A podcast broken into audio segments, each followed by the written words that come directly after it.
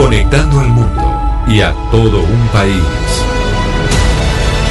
Oscar Montes, Ana Cristina Restrepo, Hugo Mario Palomar, Diana Mejía, Gonzalo Lázari, Valeria Santos, Rodrigo Pombo y Camila Zuluaga lo acompañan desde este momento en Mañanas Blue. Cuando Colombia está al aire. 10 de la mañana, 34 minutos. Seguimos aquí en Mañanas Blue cuando Colombia está al aire. Vamos hasta la una de la tarde con mucha información de Colombia y del mundo, pero también es momento en donde empezamos a ponerle música a la vida. Y hoy es martes, martes de versiones. Gonzalo Lázaro y yo estoy atenta a qué versión nos trae usted hoy. Pues Camila Zuluaga, hoy le voy a presentar a, un grupo, un grupo que se dedica a hacer versiones. Por ende, durante todo el programa le traeré música ligada a este colectivo que es oriundo de Los Ángeles, California. Ellos se hacen llamar Scary Pockets y yo quiero arrancar el programa el día de hoy con una versión que hacen del clásico de los Beatles, Come Together.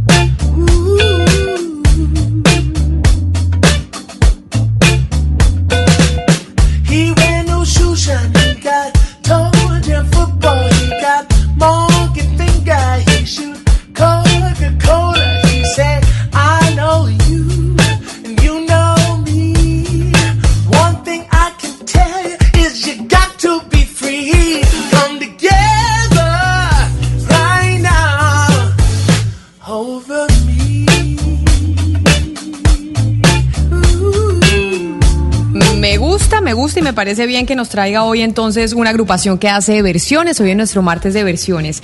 Ana Cristina, ayer yo les estaba preguntando si tenían temor de ir al médico. El doctor Pombo decía que sí, que le daba un poco de sustico porque la gente, la mayoría de los colombianos creen que allá pueden tener una mayor probabilidad de contagio. Sin embargo, nos están enviando en esta oportunidad por parte de las agremiaciones médicas que así como estamos en, la, en el post-confinamiento, que ya estamos haciendo reapertura de muchas cosas, retomando la vida normal en la medida de lo posible, alertan los médicos que es importante que usted también retome sus tratamientos y que retome eh, las cirugías que tenía programadas, que retome todo lo que estaba concerniente con la salud, porque ya dijo la Organización Mundial de la Salud que el 71% de las muertes, 71% de las muertes en el mundo son precisamente por enfermedades que no tienen nada que ver con, eh, con el coronavirus, que son precisamente por enfermedades que se pueden tratar en un, eh, en un hospital o que se pueden tratar con un médico.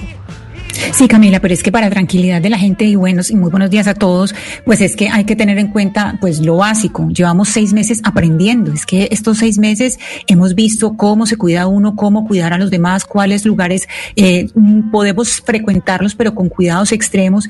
Y Camila, a mí que me ha tocado ir ahora en pandemia, en plena pandemia, a hospitales, le puedo decir que es, las medidas son extremas. En las clínicas, en este momento, clínicas y hospitales, las medidas son extremas o en los lugares donde hay consultorios. Entonces las personas que tenían algunos tratamientos interrumpidos o que tenían tratamientos pendientes deberían regresar porque de verdad que es eh, una forma de regresar a la normalidad y que esta normalidad pues sea para aplicar todo lo que hemos aprendido durante estos seis meses, que no solamente son cifras y números, sino que también hemos aprendido muchas cosas que nos sirven para vivir de una manera relativamente tranquila en el afuera. Y eso es precisamente lo que dicen las clínicas, lo que dicen el gremio de los doctores, y es que ellos se han venido preparando con todos los protocolos para que usted pueda estar completamente tranquilo cuando vaya al médico. Así que es importante, pero ya que estamos hablando de pandemia, para no centrarnos mucho en ese tema, pero Gonzalo, ya se tiene por lo menos una medición de lo que implicará que los niños y los jóvenes no estén yendo a colegios y universidades durante este año, ¿no? Ya empezamos a hacer las mediciones de lo que eso implica. Y le pregunto porque ya estamos escuchando cómo Bogotá por lo menos va a volver con jardines y colegios. Pues Camila, eh, es interesante lo que publicó el día de hoy la OCDE, de la cual Colombia hace parte, sobre la interrupción de la escolaridad derivada de la pandemia. Y lo que ha dicho el organismo es que provocará una pérdida de habilidades que podrían resultar en una caída del 1.5% de la producción económica mundial durante el resto del siglo. Lo que dice también la OCDE es que este cierre, eh, lo que demostró y lo que también provocó fue la ampliación de las brechas en las oportunidades educativas entre los niños ricos y los niños pobres. Las habilidades para los niños eh, de sectores más vulnerables, Camila, se verán afectadas porque además el informe refleja eh, y expone los grandes vacíos tecnológicos con los que cuentan los grandes sistemas educativos de potencias, pero también así de países subdesarrollados. Y Gonzalo, el Banco Mundial ya había advertido que, mm, que pues, la generación actual de estudiantes que se llaman, pues ya se va a llamar la generación COVID, podría perder unos ingresos de alrededor de 10 billones con el tiempo. Pero además uno mira y también van a haber rezagos pues en los aprendizajes. Justamente cuando uno mira lo que ocurrió después de un caso, el terremoto en Pakistán en 2005, que dejó escuelas cerradas por aproximadamente tres meses. Camila y Gonzalo, el efecto de estos niños cuatro años después significó el equivalente a 1.5 años de escolaridad. Es decir, tres meses sin colegio equivale a que un niño deje de ir a la escuela por un año y medio más básicamente, lo cual es muy grave porque lo que lo que demuestra es que los niños tienen que estar en un constante aprendizaje para poder evolucionar. Si usted detiene ese, ese, ese aprendizaje, sus consecuencias van a ser casi cinco veces más. Valeria, pero es, ese vacío tecnológico y esa brecha tecnológica no es de ahora, ¿no? O sea, esa brecha tecnológica, ese vacío tecnológico ya existía, ya venía.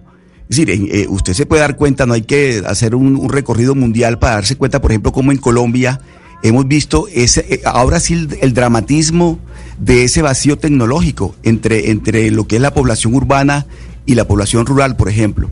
De tal manera que lo que ha ocurrido con el coronavirus es que eh, hizo mucho más intensivo el vacío, la brecha pero, pero no vamos a decir ahora que por cuenta del coronavirus es que se está sintiendo la, el vacío tecnológico y la diferencia y la brecha que existe entre una población que lo tiene todo y una población que no tiene nada. No, pero es, la realidad mundial y colombiana.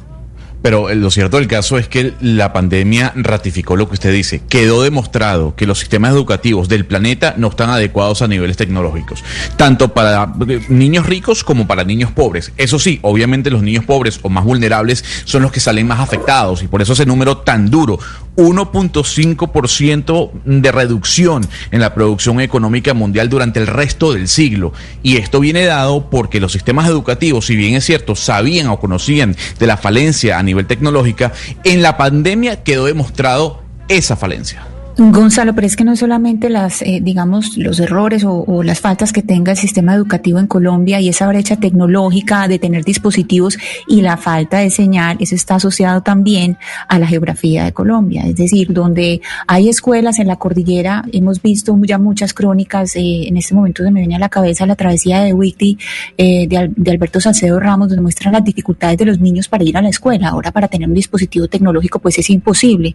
Aquí lo que sí, yo creo que es definitivo es que los municipios que, que son no COVID, que son muy pocos, deberían entrar. Es decir, deberían tener ya una forma de, de reincorporar a los niños a, a las clases presenciales por lo menos escalonada y también eh, en, otros en otras instituciones educativas deberían mirar alternativas. Aquí en Medellín, como les dije ayer, hay cinco colegios privados que ya entraron, entre ellos el Colegio Pinares, Montessori, Marymount y San José de las Vegas. Y estos colegios lo que van a hacer es ir escalonado, mandan, es decir, dividen a los grupos en distintos, digamos, eh, digamos un grupo de 30 lo dividen niños, por ejemplo, de, de 8 niños y van unos a clase con distanciamiento social, los otros reciben esa misma clase, pero en plataforma y así se van incorporando poco a poco. Por ejemplo, hay, eh, hay un día que, que solamente van a ir eh, niñitas de las, las, niñas que son muy chiquitas de preescolar van yendo escalon, escalonadas, no van a ir todas las niñas de una. Entonces uno también, uno también se piensa que es que también hay que ponerle un poquito de, digamos, de cabeza a pensar cómo hacer las cosas de manera que puedan incorporarse otra vez a, a la escuela. Y yo sí he visto papás que están ranchados, Ana Cristina, en que dicen no van y punto. Mis hijos este año no van a clase, punto, duélale al que le duela. No es duélale al que le duele, es que el retraso que va a tener su niño es enorme. Y lo que hay que mirar es alternativas, cómo hacer para que la afectación en su desarrollo no sea tal. Pero permítame, porque tenemos noticia de última hora, a las 10 de la mañana, 43 minutos, y tiene que ver con el túnel de la línea, porque recién inaugurado el túnel de la línea el viernes de la semana pasada, muchos muy contentos, otros no tanto porque hacían un balance agridulce, pero tenemos información que hay apagón en el túnel de la línea, Nelson Murillo. Camila, saludo cordial para usted y para todos los oyentes de Blue Radio en Colombia y en el mundo. En efecto, a las 6 de la mañana se registró un apagón por 30 minutos en el túnel principal de la línea. Esto causó, por supuesto, congestión de al menos dos kilómetros y hasta tres incluso de vehículos que estaban tratando de pasar esta, esta nueva estructura, pero se registraba esta situación. Se restableció el servicio a los 30 minutos, no obstante, en este instante, técnicos están evaluando por qué se presentaron las fallas y además están evaluando algunos problemas que se habrían presentado con las turbinas que hay al interior del túnel y que facilitan la circulación de aire por esta nueva estructura de 8.6 kilómetros, como lo acaba usted de decir muy bien, recién inaugurada este viernes eh, por parte del presidente Iván Duque. Nelson, pero todavía no se tiene información de cuál fue el motivo del apagón dentro del túnel durante 30 minutos, nos dijo usted, ¿no? Un apagón de 30 minutos en el túnel de la línea. ¿Se tiene ya información de cuáles fueron las causas y por qué se dio este apagón? En el momento están evaluando, más aún porque, Camila, porque hay cinco sistemas que respaldan la energía que hay dentro del túnel. Entonces, por supuesto, los técnicos están tratando de determinar qué fue lo que falló exactamente para, por supuesto, dar a conocer esta información. Así que estamos muy atentos, por supuesto, a dicha evaluación, a saber qué fue exactamente lo que sucedió dentro del túnel de la línea y qué fue lo que produjo el apagón y el pancón esta mañana en esta nueva estructura. Y usted lo que nos informa, que es muy cierto, Nelson, la energía, la electricidad también ayuda a que estén prendidos los ventiladores, las turbinas que permiten la ventilación dentro del túnel. ¿Cuánta gente o cuántos vehículos estaban dentro del túnel cuando se fue la energía?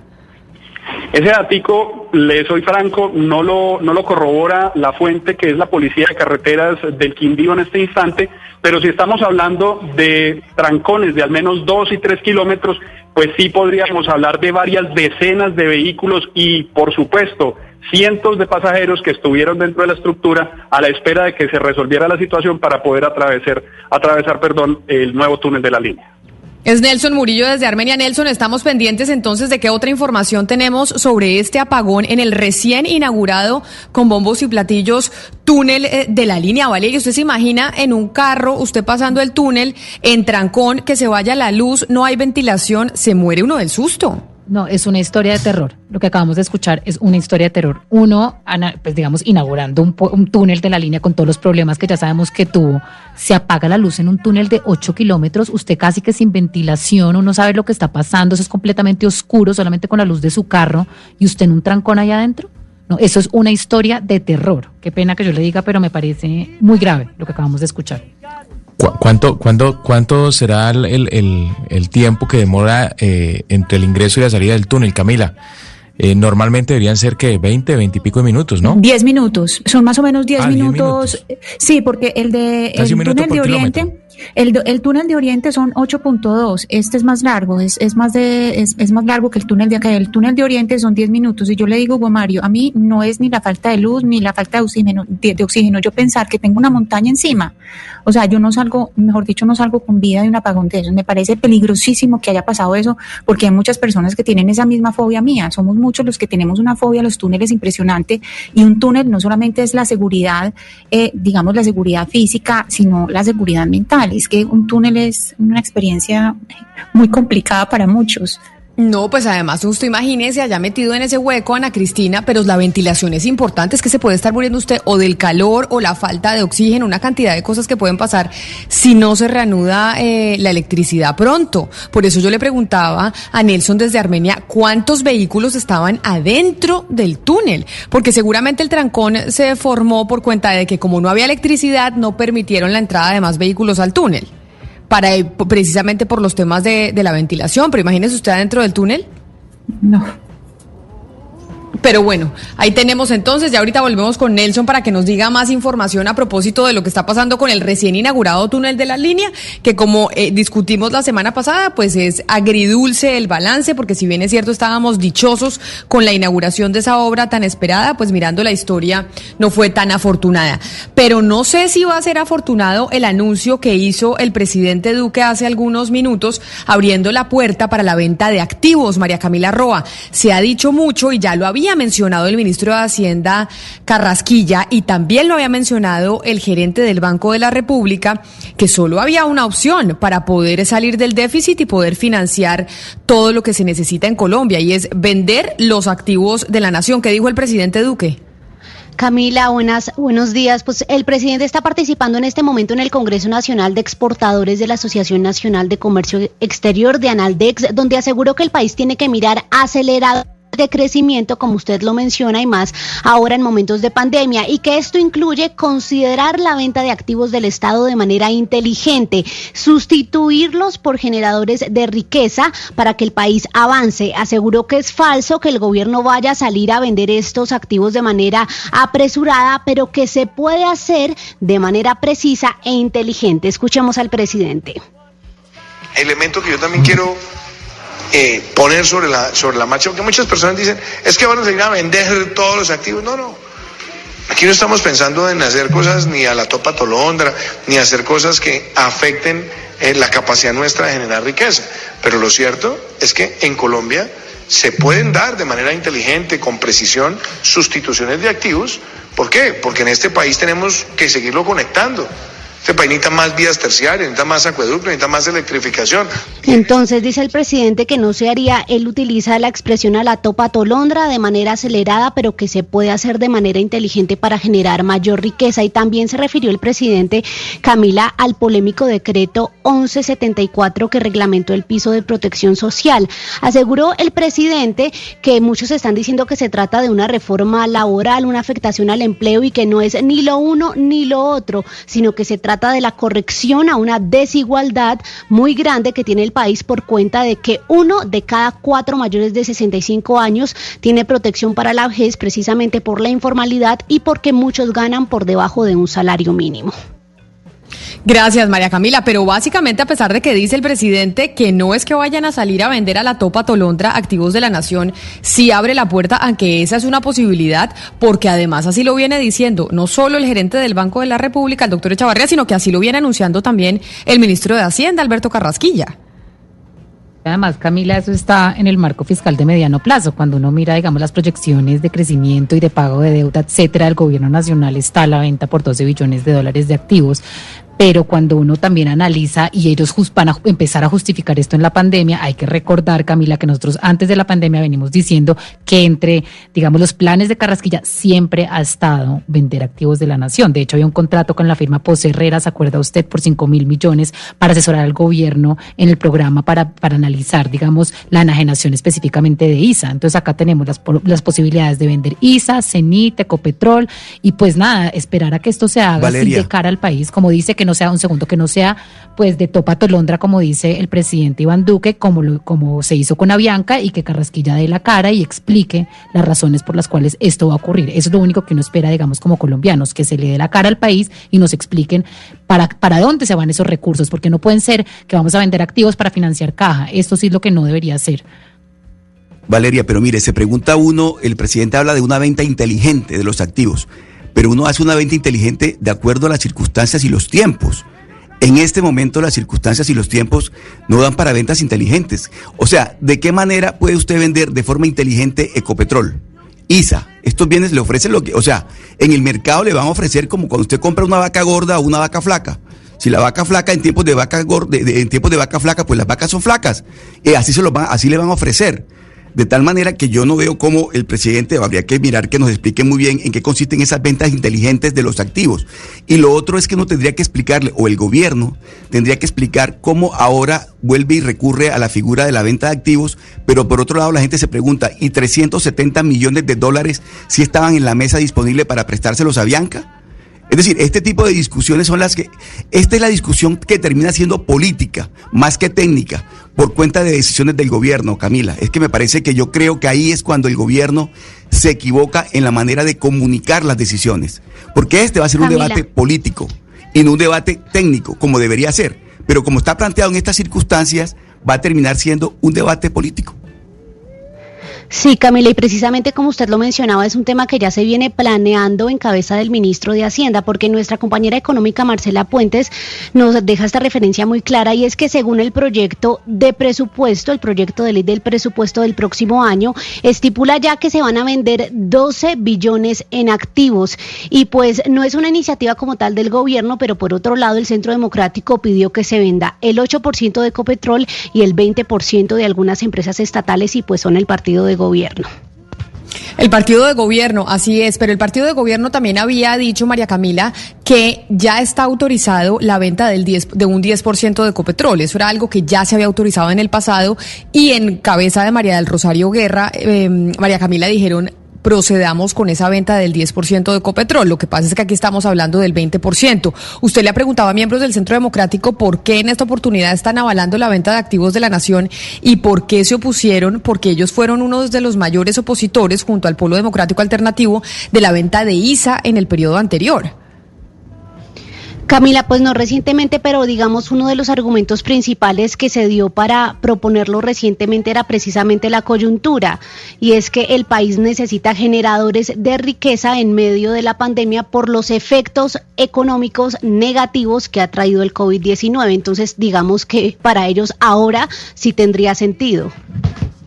Pero además, Camila, es que hay que recordar que en la venta de Isagen fue Iván Duque el que más se opuso, ni siquiera el partido de gobierno, ni siquiera el Centro Democrático, fue el mismo Iván Duque con ponencia diciendo que cómo era posible que se fueran a utilizar los recursos de la nación para eh, invertir y para financiar el gobierno del presidente Juan Manuel Santos. Y ahora entonces, pues sí hay que explicarle al país por qué cambiaron de parecer, qué es lo que está pasando, por qué esto venía antes de la pandemia, qué los hizo cambiar, digamos, de, de posición de una manera tan drástica. Y también lo que yo le digo, Camila, ¿en qué se va a usar la plata? Porque muy diferente la plata que se usó eh, de Isagen para, como nos explicaba la ministra acá, financiar eh, las, la- todo lo que ha sido las 4G y esto que se va a hacer, si se va a, a usar para, para pagar, para caja, porque esto es otra cosa muy distinta. Esto es como pues vender la nevera para comprar el mercado.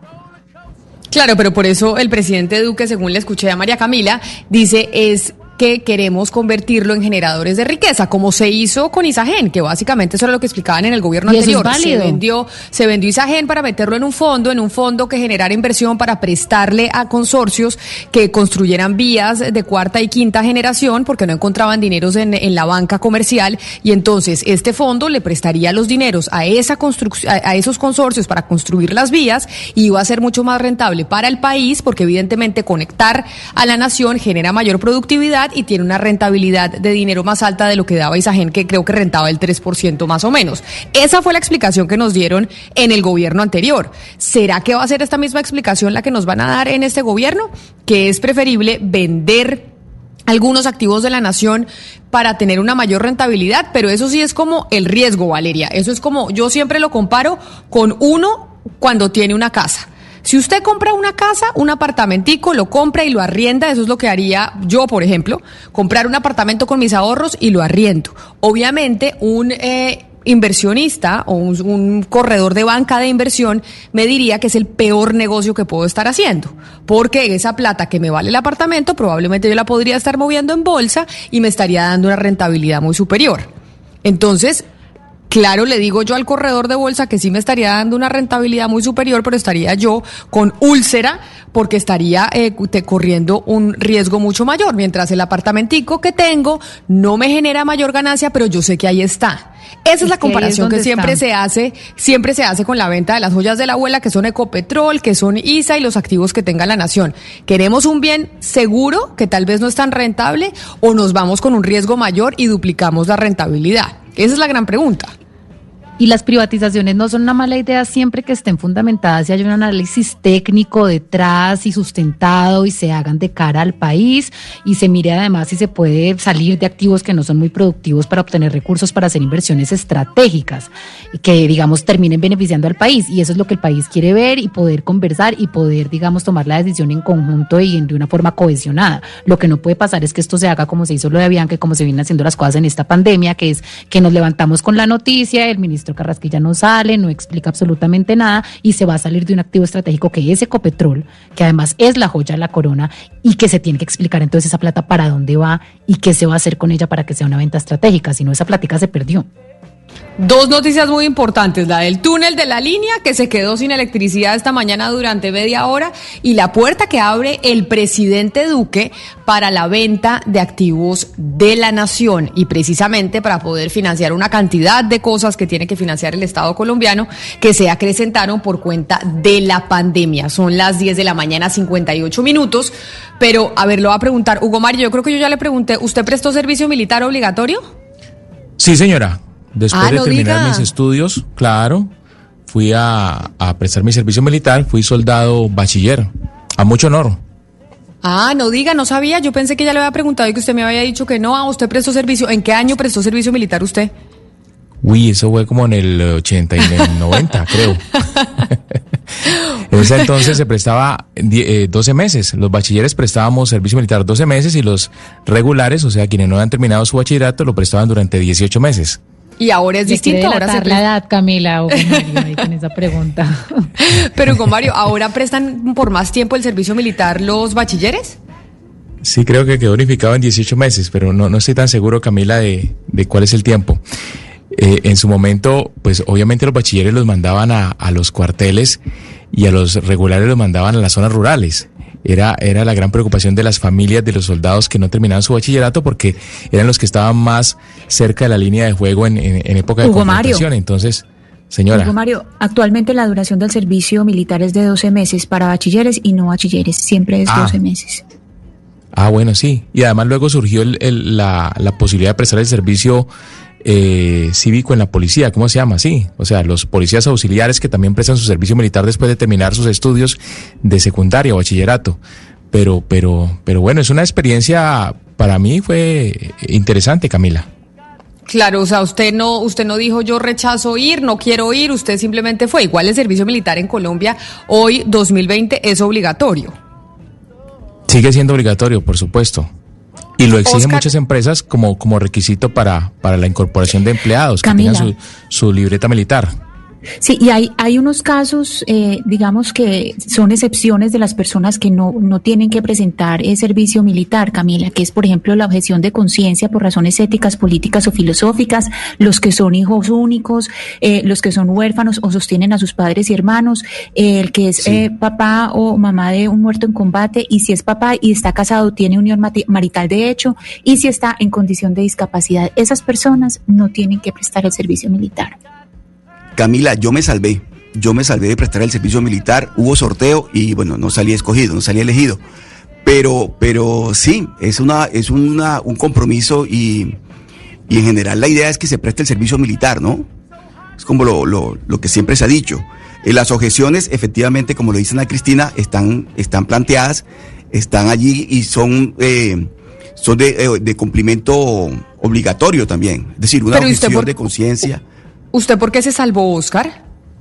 Porque se hacía un sorteo. Se hacía un sorteo y entonces en ese sorteo Por salieron balotas. elegidos algunas por balotas, por balotas y bueno, yo la verdad no lo presté y, y realmente, pero considero que lo que pasa, Camila, es que eh, en, en una época en que la situación del orden público estaba muy complicada y entonces eh, había que enviar a los, a los, sobre todo la familia se preocupaba mucho porque enviaban a los muchachos a las zonas de combate, o sea, a, las zonas de, de- donde había el conflicto más, de manera más intensa. Y en esa época, por supuesto, que, que todas las familias se morían de susto porque su hijo se fuera a prestar el servicio militar.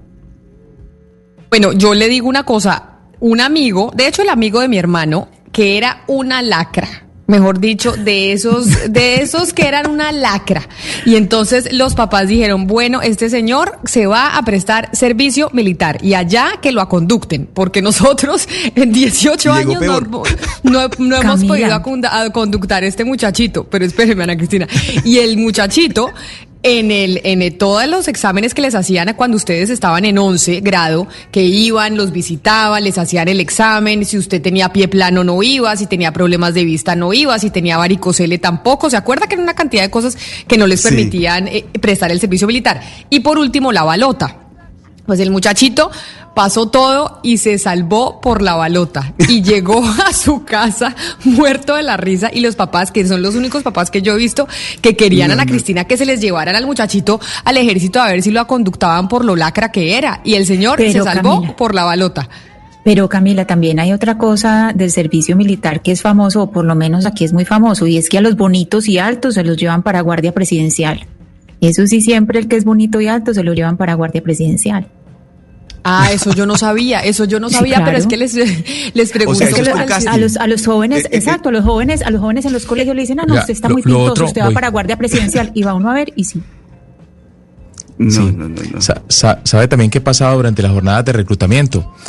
Que muchos pensaban que podían evadir el servicio militar obligatorio usando gafas. Entonces aparecieron una cantidad de muchachos con gafas eh, que no eran formuladas, por supuesto, tratando de, Pero- de hacerle el esguince a la, ¿Sabe? a la responsabilidad. Pero mire, muy, Lo- muy lo que- bonitas todas esas excep- excepciones taxativas que están en la ley, etcétera, pero la verdad es que el servicio militar, todo el que podía pagar la libreta no lo prestaba. Entonces terminaba siendo y termina siendo hoy en día también eh, eh, esa coerción del. Estado que perpetúa la ¿Sabe que desigualdad y que es completamente excluyente porque nada más los pobres que no pueden pagar la tarjeta son los que terminan prestando servicio. Qué pena, pero en Bogotá desfilaban la cantidad de niños ricos y es una nunca los ¿Sabe que veía quedó prestando eliminado? servicio. Las batidas, las famosas batidas, esas sí las eliminaron. Las famosas batidas que llegaban en el camión de le- con los soldados y se llevaba un pocotón de niños que estaban en las esquinas. Esas batidas y la- acabaron. Y la corrupción que hay detrás, la corrupción que hay detrás de las libretas militares. Ese sistema de corrupción es impresionante, de pagar la libreta militar. No es solamente la inequidad de que solamente lo pueden pagar los ricos, es el sistema de corrupción que hay detrás de la compra de la libreta militar. Pues es que les estaba preguntando precisamente sobre las libretas militares porque el Comando de Reclutamiento y Control de la Reserva del Ejército Nacional reactivó la incorporación de jóvenes al servicio militar obligatorio el pasado martes primero de septiembre y lo que está buscando precisamente el ejército es incorporar a sus filas a 20 mil colombianos de todo el territorio nacional que tenga entre 18 y 23 años de edad. Esto quiere decir hasta faltando un día para cumplir los 24, faltando un día. En condiciones normales se hacen cuatro incorporaciones de contingentes al año. Esto si no tuviéramos COVID, pero debido a la coyuntura que generó el coronavirus, esta que anunciaron es apenas la segunda del 2020. De hecho, escuchen ustedes esta eh, promoción sobre el tema del servicio militar obligatorio y sobre los reclutamientos que están haciendo. Es momento de compartir experiencias únicas e inolvidables. Convertir tus amigos en auténticos lanzas. Conocer lugares fantásticos que nunca imaginaste. Transforma tu vida y potencia tu futuro. Y junto a tus amigos, descubre cómo se forjan los verdaderos héroes de esta nación. Ven con tu parche. Vive la experiencia de tu vida. Incorpórate ya. Ejército Nacional. Patria. Honor. Lealtad. Y así precisamente es que están haciendo la promoción porque quieren hacer el reclutamiento de 20 mil colombianos en todo el territorio nacional a- entre los 18 y los 23 años, hasta un día antes de cumplir los 24. Pero Ana Cristina, usted me mencionaba el tema de la objeción de conciencia. Y si ha habido muchos hombres que han estado en ese rango de edad que objetan conciencia por temas religiosos, la mayoría de Religiosos. las veces, exacto, por temas religiosos la mayoría de las veces para no tener que prestar el servicio militar. Sin embargo, hace un par de días se falló una tutela en favor de un ciudadano caleño de 23 años, Steven Quiñones Castro, quien presentó una tutela de objeción de conciencia al servicio militar, pero no por temas religiosos sino por no estar de acuerdo con la guerra y por no estar de acuerdo con prestar el servicio, pero más bien que nos lo explique Steven, que está con nosotros eh, en la línea. Steven Quiñones, bienvenido a Mañanas Blue, gracias por atendernos. Hola, buenos días Camila y buenos días a todos quienes acompañan la mesa y a todos los oyentes de Blue Radio. Usted presenta la tutela de objeción de conciencia al servicio militar argumentando que, ¿cuál es la objeción de conciencia que le prohíbe a usted prestar el servicio militar o que le impide? Sí, yo presenté este, este derecho de petición en el mes de enero eh, a las fuerzas militares y al Distrito Militar número 16 de Cali. Principalmente mis fundamentos fueron filosóficos, éticos y políticos, donde, donde aseguro pues que mi filosofía de vida no me permite la utilización de las armas y mis pensamientos, mis acciones y mis, y mis sentidos eh, me imposibilitan creer en el ejercicio de la guerra como medio a la solución de conflictos y la mitigación de la violencia. Y cuando usted presenta entonces ese derecho de petición, ¿qué le responden en el ejército? Sí, ahí en ese derecho de petición, eh, bueno, yo coloqué todos mis argumentos de por qué soy un defensor de la vida, de por qué soy un defensor de la paz. Eh, además también coloco mis evidencias de que llevo aproximadamente seis años trabajando por la paz, trabajando con comunidades que son víctimas de la violencia urbana o que son víctimas del conflicto armado. Entonces, en ese derecho, pues presento todos mis argumentos y mis evidencias y también solicito que se cree la Comisión Interdisciplinaria de Objeción de Conciencia para que se evalúe mi solicitud. En el mes de febrero, eh, a mitad de febrero más o menos, eh, se me citó a la comisión que estaba conformada por cuatro altos mandos eh, de, de ahí del distrito militar. Eh, estaba también la abogada de- del distrito militar, una delegada de la Defensoría del Pueblo y una psicóloga, eh, quienes evaluaron mi, mi solicitud. Como dicen por ahí, yo estaba solo contra el mundo porque en ese momento pues yo no tenía un abogado que estuviera ahí asesorándome sobre temas eh, de derecho, Pero, Steven, sobre ju- temas de objeción de conciencia. Sí. Justamente sobre esto que usted nos está comentando, me parece importante preguntarle, es decir, usted presenta, digamos, su- sus argumentos a- a- en un derecho de petición y entonces después le tienen que hacer una evaluación por medio de psicólogo y examinarle la vida y etcétera para saber si su objeción de conciencia era real. ¿Cómo fue este proceso? Sí, exacto. Eh, uno debe pasar principalmente con un psicólogo y un médico. Ellos evalúan porque pues de pronto tienden a pensar que uno está, eh, que uno puede estar mintiendo eh, respecto a su objeción de conciencia o que uno puede tener algún problema eh, de pronto de salud mental. Entonces, pues le evalúan a uno su historia, le evalúan a uno también eh, su comportamiento, su forma de pensar, entre otras cosas. Entonces, ese también se vuelve un proceso muy tedioso eh, en Colombia porque no solamente es ir a decir que soy objetor de conciencia y solamente no es ir a decir que mi filosofía de vida no va con las armas y con la guerra, sino que además de eso se tiene que uno que someter como joven, como hombre, eh, a todo un proceso casi que es discriminatorio y también que es muy desigual. Pero Steven, además extremadamente, extremadamente subjetivo, porque a mí sí me llama la atención cómo hacen estas personas para saber si uno tiene una objeción con las armas o con el servicio militar. Es decir, qué es lo que uno tiene que demostrar en su vida para uno decir, sí, mi objeción de, de conciencia por motivos filosóficos, pues es real. ¿Qué es lo que uno tiene que demostrar? Sí, pues en mi caso eh, yo debí presentar mi todo en mi trabajo social para la paz que he venido realizando, pues yo he estado en organizaciones de la sociedad civil, he trabajado con fundaciones, he hecho algunos proyectos de paz como huertas comunitarias para la paz, he estado en comisiones de paz, entonces a, a mí me tocó solicitar esos certificados, me tocó eh, solicitar cartas de, de recomendación de algunas personas que me conocen para poder presentar eso en el batallón. Sí, pero, pero ¿qué tiene que ver lo uno con lo otro, Steven? Yo no termino de entender ese, ese tema de la filosofía de vida que usted le planteó a- al ejército en este caso. O sea, ¿qué, qué, qué, quién, quién dijo que hacer parte del ejército es ir en contra de la vida y de la paz?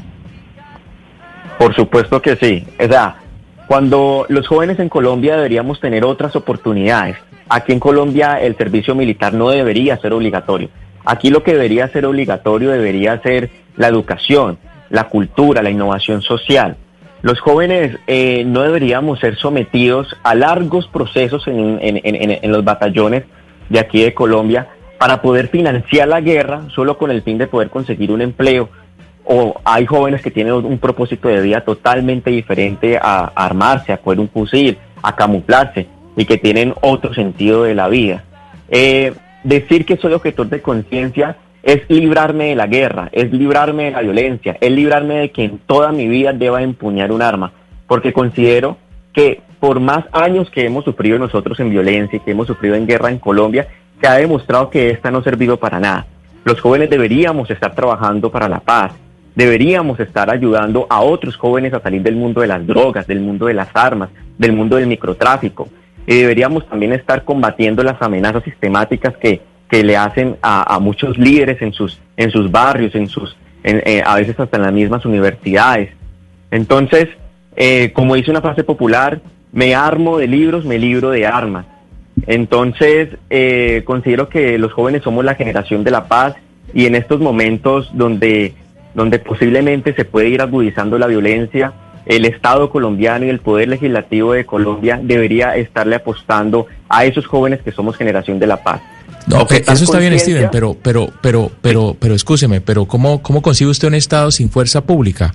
Es decir, en una democracia, ¿quién impone el orden entonces? ¿No debe existir una fuerza pública con unos integrantes que justamente hagan respetar la vida Sí, sí, y los derechos de los, de los ciudadanos? Sí, debe haber, debe existir una fuerza pública, pero hay jóvenes que no quieren estar en esa fuerza pública. Debería ser un servicio militar voluntario y no un servicio militar obligatorio, porque hay quienes no conciben eh, el servicio militar como su propósito de vida y eso debe ser respetable, porque vivimos en un Estado social de derecho, vivimos en un estadio, en un Estado pluralista donde nadie debe ser obligado a actuar en contra de su conciencia o en contra de sus convicciones.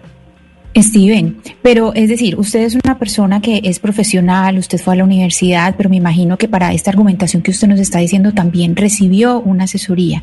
Y estoy pensando en este momento cuántos eh, jóvenes en el campo quisieran tener ese tipo de asesoría como la que tiene usted, además que ha trabajado mucho con, con el asunto de la paz, para obtener una asesoría así. Cuéntenos, esa asesoría que usted tuvo es eh, fue una asesoría de qué tipo y si es una asesoría a la que pudieran acceder personas, digamos que estén en el campo o que o que pues sean de, pocos recursos. Sí, la verdad no obtuve una asesoría, o sea, eh, me enteré de, de- del derecho a objeción de conciencia en el año 2018 por un amigo que es estudiante de Derecho de la Universidad del Externado. Él, yo le comenté mi caso de que no había podido todavía definir mi situación militar y él me explicó que existía este derecho. Entonces, eh, ahí yo empecé a investigar, empecé a leer un poco la ley 1861 del 2017, que es la nueva ley de reclutamiento del ejército. Eh, empecé a informarme un poco sobre algunos casos que ya existían de objeción de conciencia, pero principalmente eran casos de tipo religioso, no eran casos de tipo políticos y filosóficos como, como es mi situación. Y, ahí empecé yo a redactar lo que es mi declaración de objeción de conciencia. Eh, pero como tal, yo no obtuve asesoría de ningún eh, abogado o de alguna oficina eh, jurídica. Pero entonces, pero entonces, Steven, esto que le pasó a usted, básicamente puede ser un ejemplo para otros eh, jóvenes que hayan estado en esa misma situación, que estén entre los 18 y los 23 años, que estén en esa edad para prestar el servicio militar y que coincidan con esto que usted dice y es no, o sea, por filosofía de vida, no estoy de acuerdo y, me, y objeto conciencia para prestar el servicio militar. O sea, esto que pasó con usted, podrían argumentarlo muchos jóvenes más. Así es, Camila. La cuestión de conciencia principalmente es un derecho fundamental reconocido por la Corte Constitucional y por la Ley 1861 del 2017 que tenemos todos los colombianos para no prestar servicio militar cuando éste choca con nuestros principios religiosos, filosóficos, éticos o morales. La invitación a todos los jóvenes es que si su propósito de vida no está en línea con el camuflaje, con las armas, con la violencia, con la guerra, con la financiación de esta, pueden objetar conciencia y tienen el derecho de objetar conciencia. Pues ahí tienen un ejemplo para aquellos y ya que están precisamente en este proceso eh, el ejército y el comando de reclutamiento y control de reservas del ejército nacional, pues reactivando la incorporación de jóvenes al servicio militar tenemos un caso y es precisamente este que escuchamos, el de Steven Quiñones, un caleño de 23 años que objetó conciencia por un tema de filosofía de vida y de no estar de acuerdo con la guerra y precisamente por eso no presta el servicio militar. Steven, mil gracias por haber estado aquí con nosotros en Mañanas Blue. Muchas gracias, Camila. Solamente quería decir una cosa pequeñita.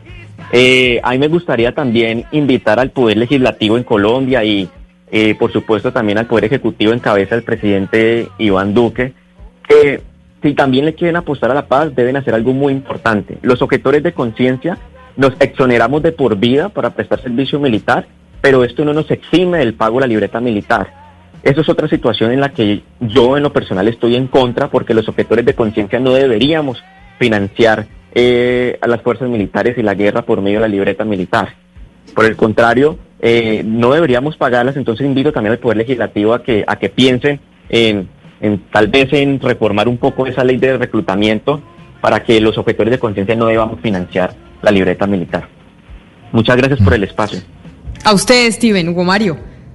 No, Camila, pues escuchando el caso de Steven, eh, me parece a mí que el servicio militar no va a seguir siendo obligatorio entonces, sino voluntario. Es que la objeción de conciencia de Steven entiendo ya más de tipo ética que, que, cualquier otra cosa. Yo había escuchado muchos casos de objetores de conciencia por, por índole religiosa, ¿sí? Por ejemplo, un testigo de Jehová o otra persona que pertenezca a una iglesia eh, en donde las armas no sean, eh, digamos, eh, permitidas o no estén avaladas por, por, por la propia iglesia, pero este es un, eso es, es, un tema totalmente diferente y muchas personas, me imagino yo, están pensando hoy, muchos jóvenes y sus familias, en, en hacer exactamente lo mismo que hizo Steven, objetar conciencia para no prestar el servicio.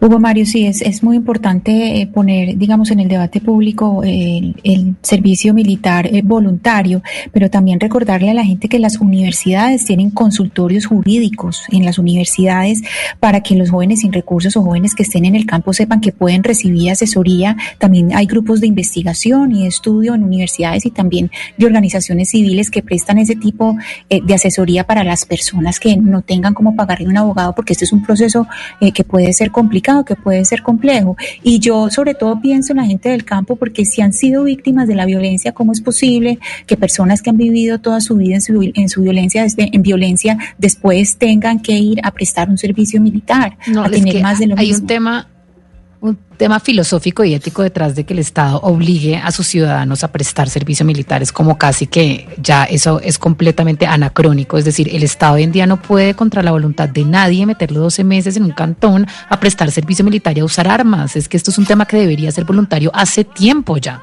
Es que es un poco absurdo esta idea de que el Estado puede tener esa potestad. Entonces, esto me parece que va a ser un caso muy interesante y que sí le abre la puerta a muchas personas que dicen es que yo no quiero, a mí no, no, no, no está dentro de mi creencia, no me gusta, no quiero cargar un arma por un año, no quiero. Y está muy bien pues, que sea así. Pues mire, referente a esto que estamos hablando, muchos oyentes nos están escribiendo en nuestra línea de WhatsApp el 301-764-4108. Y por ejemplo, Marlene nos dice que su hijo, que es de Cali, prestó el servicio militar en Bogotá en la Guardia Presidencial. O sea que según la línea de Ana Cristina, ese debe ser alto y bonito.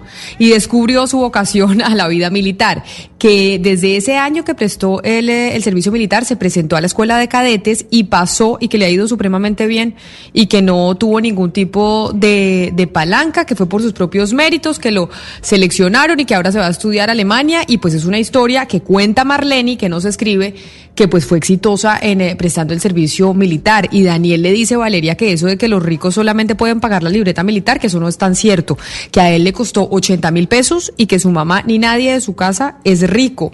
Y también dice María que ella tiene dos hijos y que los dos prestaron el servicio militar y que el mayor sí se regeneró prestando el servicio militar y que para ella fue un alivio muy grande que ese hombre hubiera prestado ese servicio. O sea, esa diferencia del amigo de, mi casa, que ese que era una lacra no se regeneró porque no fue a ningún servicio militar. Acá María nos está diciendo eh, que sí que el hijo de ella, es que muchos papás, Ana Cristina, piensan que el servicio militar les pone, les endereza a los niños, ¿no? Les endereza a los hijos que, que de pronto fueron un poco desubicados en la casa.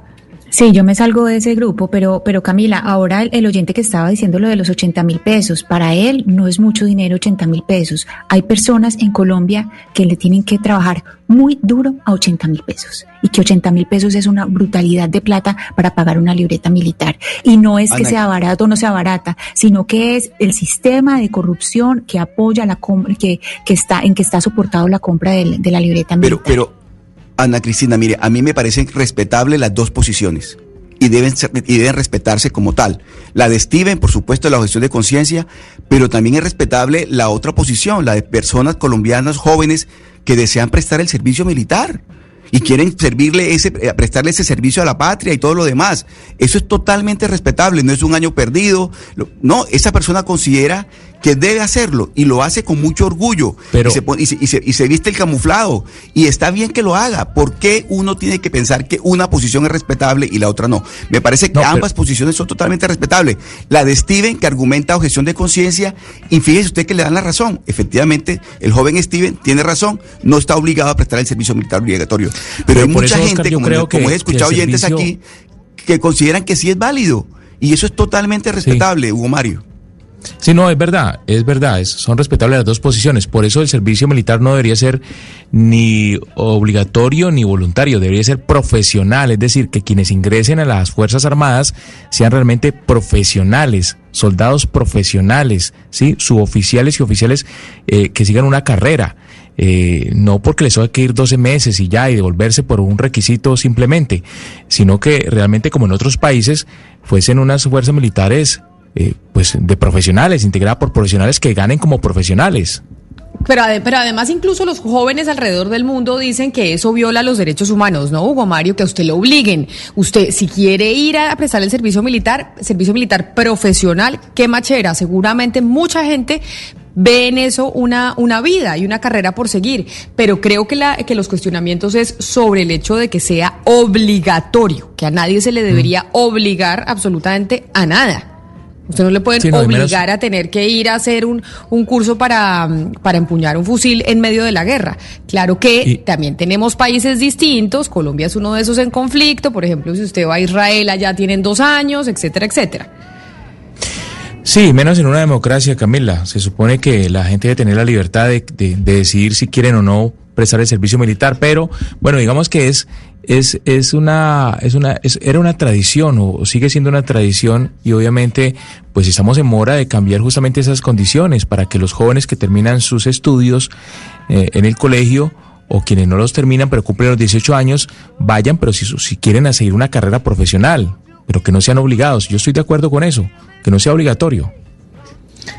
Son las 11 de la mañana, 24 minutos. Me voy a hacer una pausa y ya regresamos. Ahí teníamos el ejemplo de Steven Quiñones, un joven que presentó objeción al servicio militar obligatorio y por un tema filosófico y no religioso, como lo teníamos eh, visto en otras oportunidades.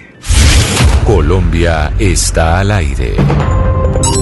Llega la voz de la verdad para desmentir noticias falsas. Pregunta para Vera. ¿Es cierto que la vacuna contra la influenza enferma a las personas de COVID-19, como se afirma en una publicación que circula por redes sociales? Esta noticia es falsa. El Ministerio de Salud desmintió esa información. Aseguró además que todas las vacunas son seguras y sus beneficios prevalecen sobre los riesgos. Escucha la radio y conéctate con la verdad. Una iniciativa de Blue Radio en unión con las emisoras que están conectadas con la verdad. Colombia está al aire.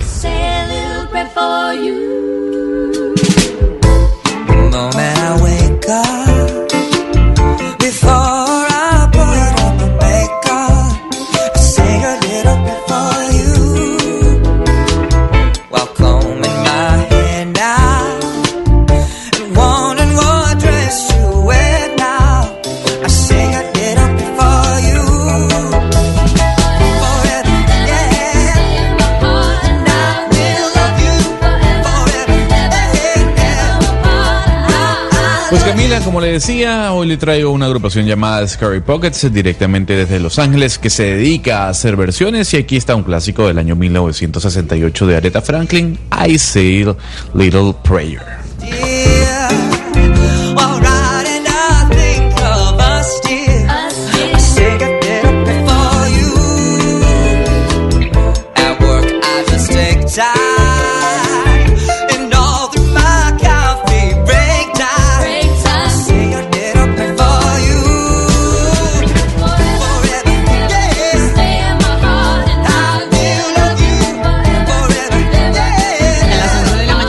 17 minutos, Gonzalo, con su canción y me gusta la versión, me gusta el martes de versiones. Usted sabe que ahí usted nos sorprende y nos trae cositas que de pronto no habríamos encontrado nosotros si buscamos la música en las plataformas digitales. Pero con esa música me quiero ir al Consejo de Bogotá, porque hay tremendo lío en el Consejo de Bogotá. Están agarradísimos con el eh, secretario Luis Ernesto Gómez, están agarrados por un tema de fotos, de videos, dicen que el concejal, que el eh, secretario Luis Ernesto Gómez decía hizo un montaje para mostrarle a la opinión pública que ellos eh, no estaban presentes en una sesión de control político y por eso está con nosotros el concejal Jeffer Vega de Cambio Radical. Concejal Vega, bienvenido. Gracias por estar con nosotros aquí en Mañanas Blue.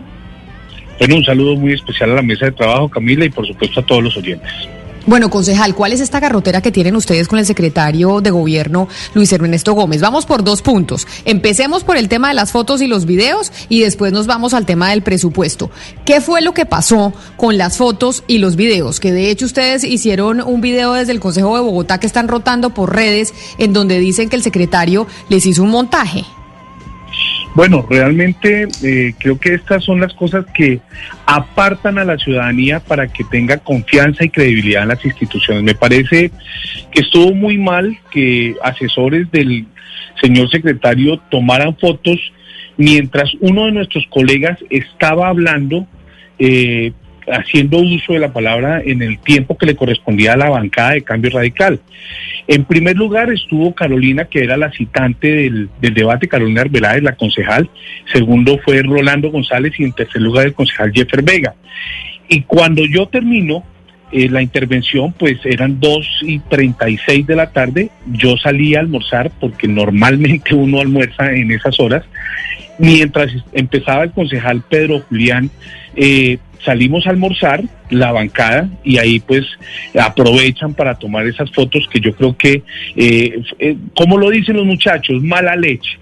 Creo que eso no se hace. Todos los concejales estuvimos muy atentos, tanto en la virtualidad, la gran mayoría, y por supuesto también los secretarios. O sea, yo creo que esto era una cosa que no tenía que darse y mucho menos pues de mano del señor secretario de gobierno. Yo creo que el secretario de gobierno tiene que hacer eh, su tarea como corresponde, hacer las relaciones políticas, la gobernabilidad, la gobernanza con el Consejo de la Ciudad. Entonces considero que esto pues es un impasse que, bueno, ya deberíamos pasar la página y podernos concentrar en lo que realmente necesita Bogotá, que son entidades sólidas, consistentes para responder a las necesidades de los bogotanos.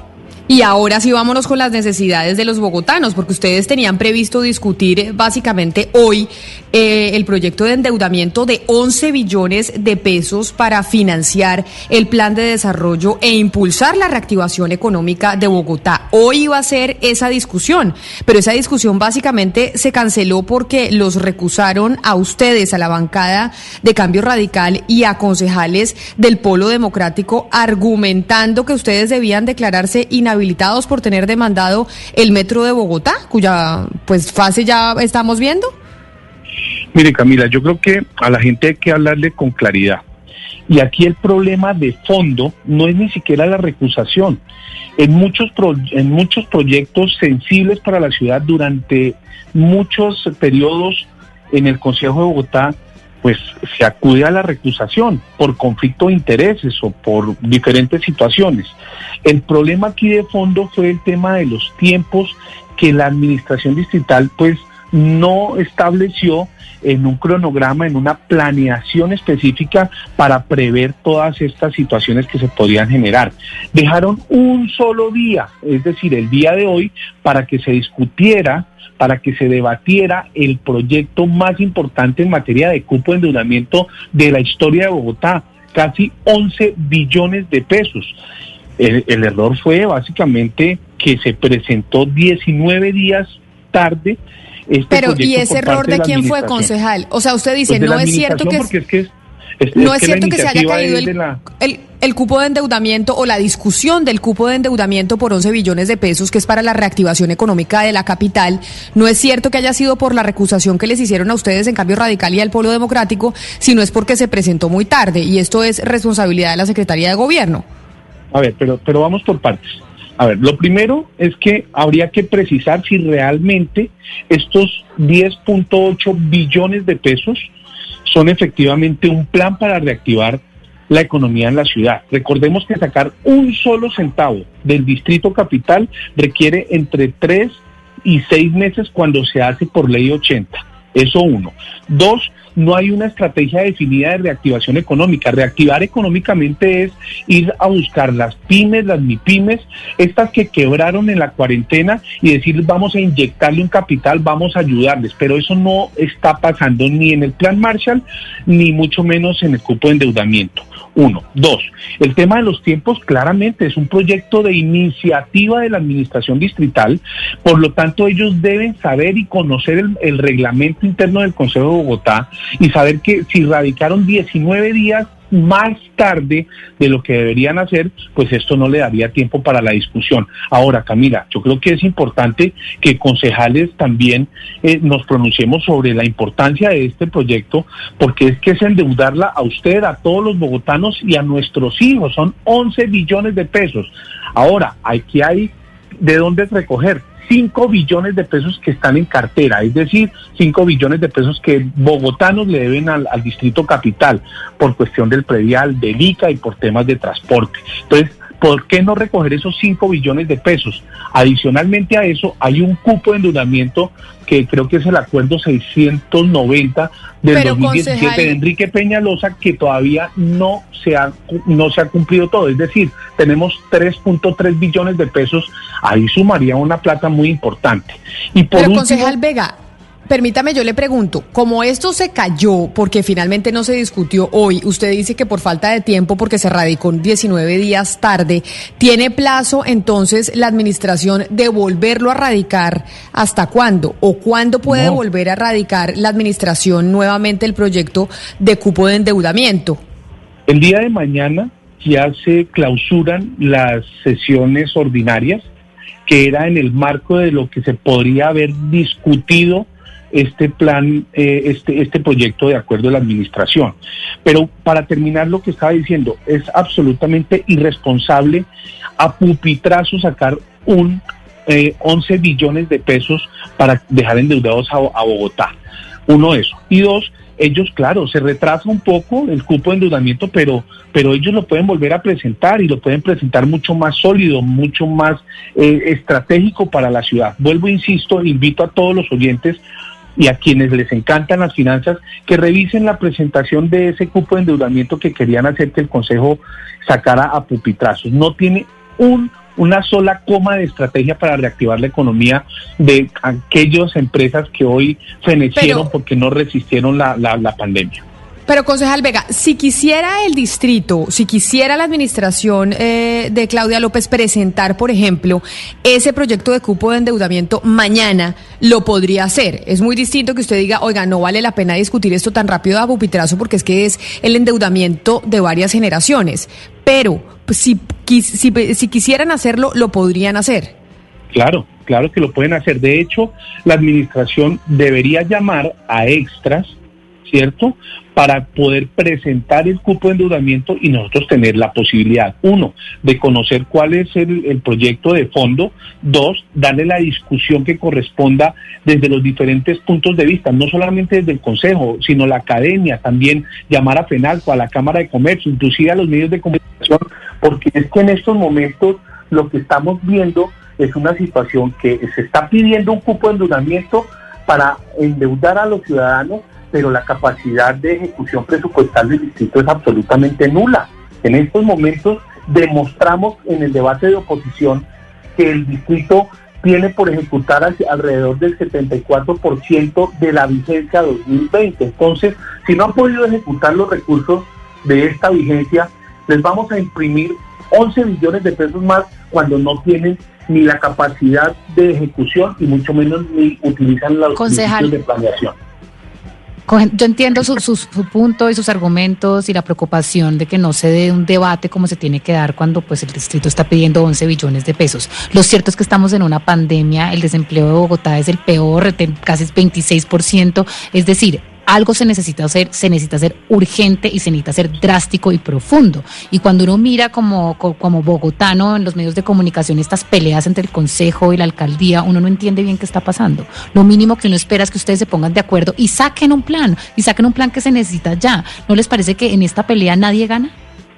No, pero fue lo primero que dije. Fue lo primero que dije. Además, me parece que en esta pelea deberían ayudar los medios de comunicación, no desinformando.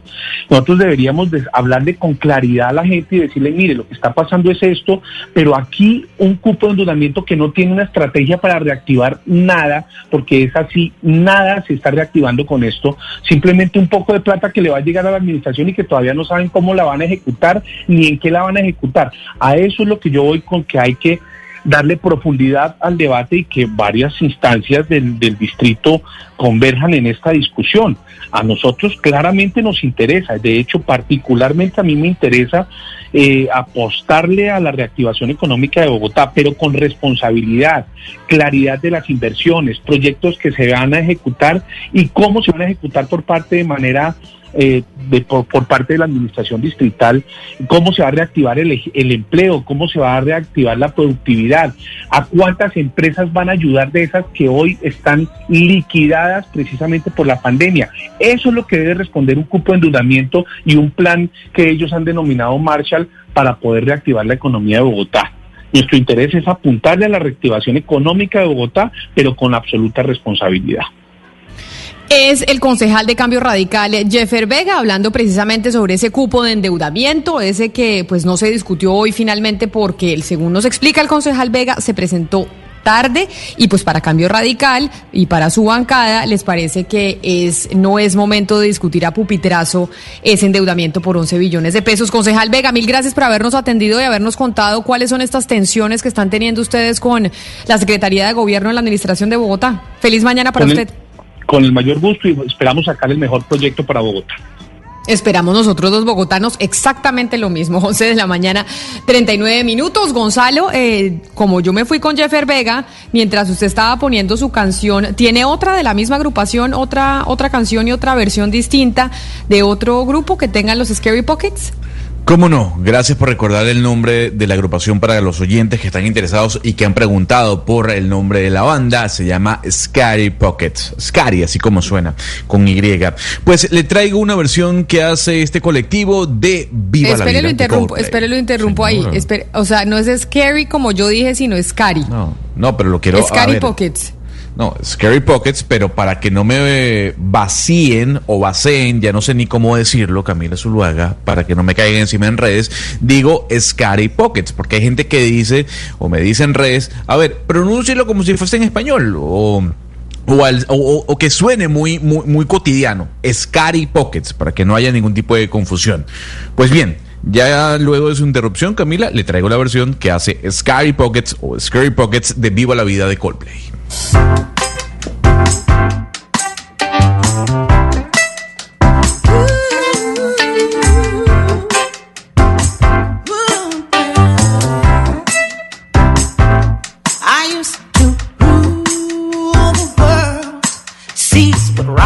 when I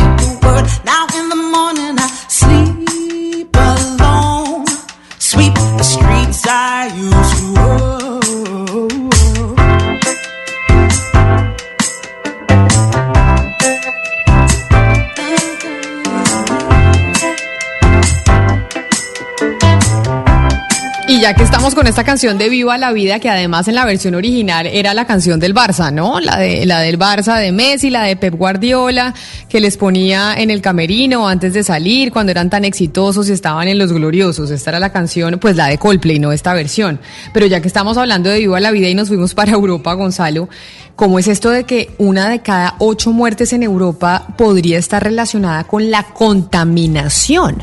Porque yo allá tienen un, un, tema de mucha mayor regulación a la hora de los temas medioambientales y si una de cada ocho muertes en Europa puede ser por la contaminación, no me quiero imaginar en países como el nuestro o en países asiáticos como China.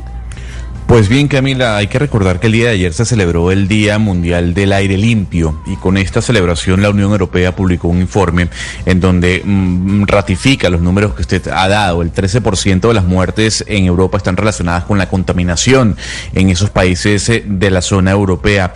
En los 27 países, Camila, y en el Reino Unido, 630 mil muertes podrían atribuirse directa o indirectamente a la contaminación del medio ambiente y esto es una cifra que refleja eh, la Unión Europea, repito, en ese informe publicado el día de ayer. Hay que decir que a modo de comparación, la pandemia del coronavirus ha causado 182 mil muertes desde principios del año 2020 en los países de la Unión Europea. Lo cierto del caso, el que en el segundo lugar está la contaminación acústica, causante de 12 mil muertes prematuras en este año. Y luego los efectos del cambio climático. Es una alerta que lanza la Unión Europea sobre lo que está pasando en el planeta y las muertes muy duras eh, con respecto a lo que es el cambio climático y la contaminación sonora y del aire. Es la, es, la, es la pandemia silenciosa, ¿no? Porque mire que además la Organización Mundial de la Salud, eh, Camila Gonzalo, calculó que 4.2 millones de personas murieron prematuramente por enfermedades relacionadas con la contaminación del aire en el 2016. Y también dijo que desde que empezó la pandemia, la calidad del aire...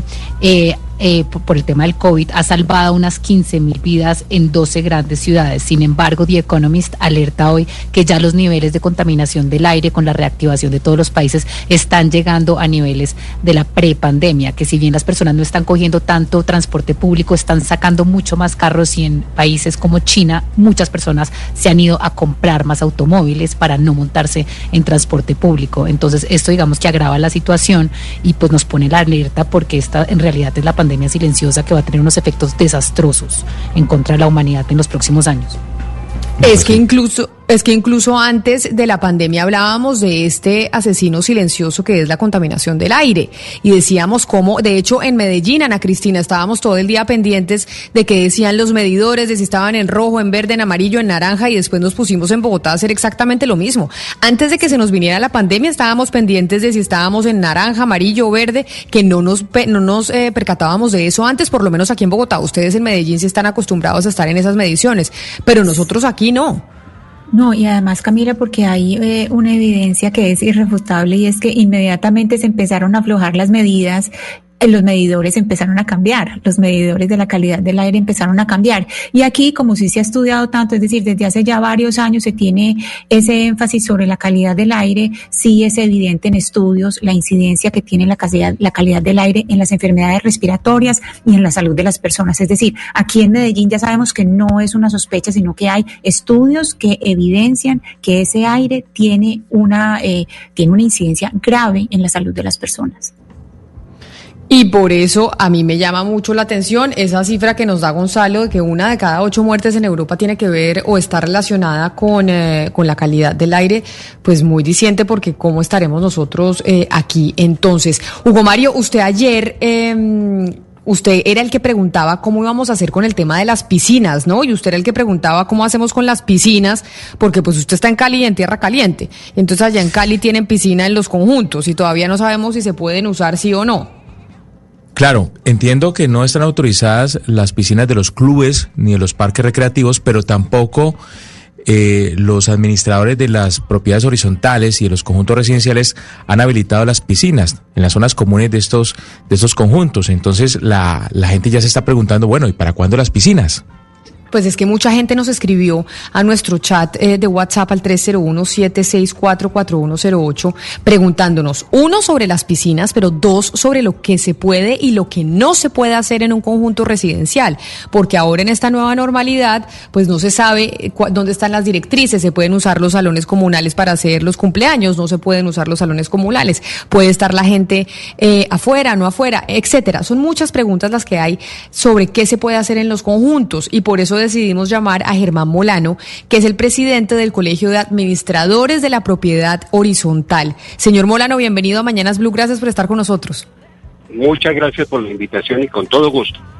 Ayer que estábamos hablando de la reactivación, de cómo nos había ido el fin de semana, de cómo era esta nueva normalidad, mucha gente sí nos escribió con las dudas sobre qué se puede hacer en los conjuntos residenciales y en los edificios, porque no se tiene muy claro y en dónde se mira la normatividad, por ejemplo, los conjuntos que tienen eh, gimnasios, que tienen piscinas o salones comunales, qué se puede hacer y qué no se puede hacer y dónde se consulta, señor Molano.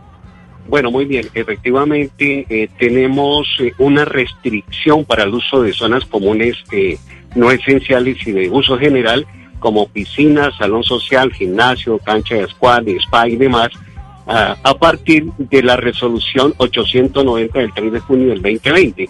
donde el Ministerio de Salud determina que no se pueden, no se deben utilizar esos espacios precisamente para guardar la distancia del contagio. Hasta que el Ministerio de Salud no se pronuncie nuevamente, no podemos utilizar esos espacios.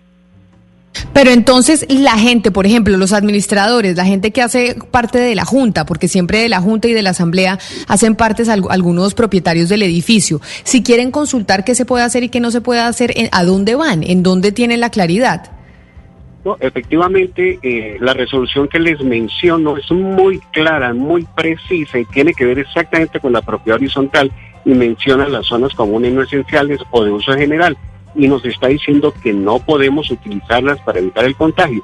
Y el decreto 1168 de estos días, efectivamente, que genera eh, nuevamente la emergencia sanitaria y el aislamiento selectivo, nos conduce a esa resolución y los administradores pueden consultar, aunque ellos ya la tienen, porque además en los conjuntos residenciales y demás propia horizontal eh, tuvieron los administradores y el Consejo de Administración que redactar eh, protocolos de, de bioseguridad de conformidad con lo que el Ministerio de Salud nos dijo, de tal manera que sí existen regulaciones en todos los conjuntos, pero por lo pronto no podemos utilizar esos espacios.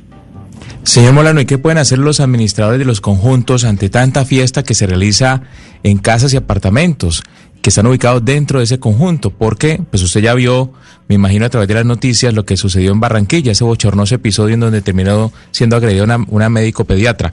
Eh, eh, ¿qué, qué, pueden hacer los administradores justamente para poner un poco de orden cuando se presentan esas situaciones? Bueno, el administrador tiene en sus manos el- la ley 675 del 2001, que en su artículo 18 prohíbe las molestias a los vecinos y generarles problemas de salud pública como el exceso de ruidos, molestias y demás. Pero efectivamente eh, que existe el Código Nacional de Seguridad y Convivencia Ciudadana, que anteriormente le llamábamos Código Nacional de Policía y de Convivencia, que tiene una serie de regulaciones que eh, atañen a la propiedad horizontal y nos conducen a que debemos respetar el derecho de los demás y no hacerles eh, ruidos mayores que están eh, eh, regulados por algunos decibeles especiales para efectos de determinar hasta dónde puede uno ser tolerante con un ruido. Pero lo que pasa es que desafortunadamente yo creo que en nuestro medio, lo, lo decimos con, con suma claridad, en nuestro medio es más cuestión de cultura que de normatividad. De tal manera que lamentamos mucho lo que le ocurrió a la, a la pediatra que ya tanto hemos conocido en noticias y el administrador, fíjense ustedes, que está limitado a lo que la policía, el uniformado, ayude y colabore para evitar esas situaciones. Es lo que requiere, pide, solicita, pide el favor y poco a poco va exigiendo que se cumplan las normas, pero ya llega el momento en que hay que acudir al uniformado para que haga el ejercicio, pero ustedes mismos se dan cuenta que hasta el uniformado le pega. Señor Molano, pero también eh, está la otra cara de la moneda. Durante este tiempo de pandemia en los medios hemos estado hablando de las distintas formas de autoritarismo de los gobernantes, pero en los conjuntos y en las unidades también hay unas administraciones que han estado supremamente coercitivas y, eh, y tratando pues a los a las personas que viven ahí tomándose poderes pues que no que no deberían tenerlos. Las personas que están sometidas a este tipo de administraciones que inclusive hay de- denuncias de médicos que les han, eh, digamos, prohibido montarse en el, en el ascensor, por ejemplo, ¿a dónde se pueden denunciar este tipo de acciones? Bueno, efectivamente los administradores de propiedad horizontal y los consejos de administración pues no tienen una autoridad competente que les señale que están cometiendo los errores y les corrija y les sancione si es en un momento determinado hay que hacerlo.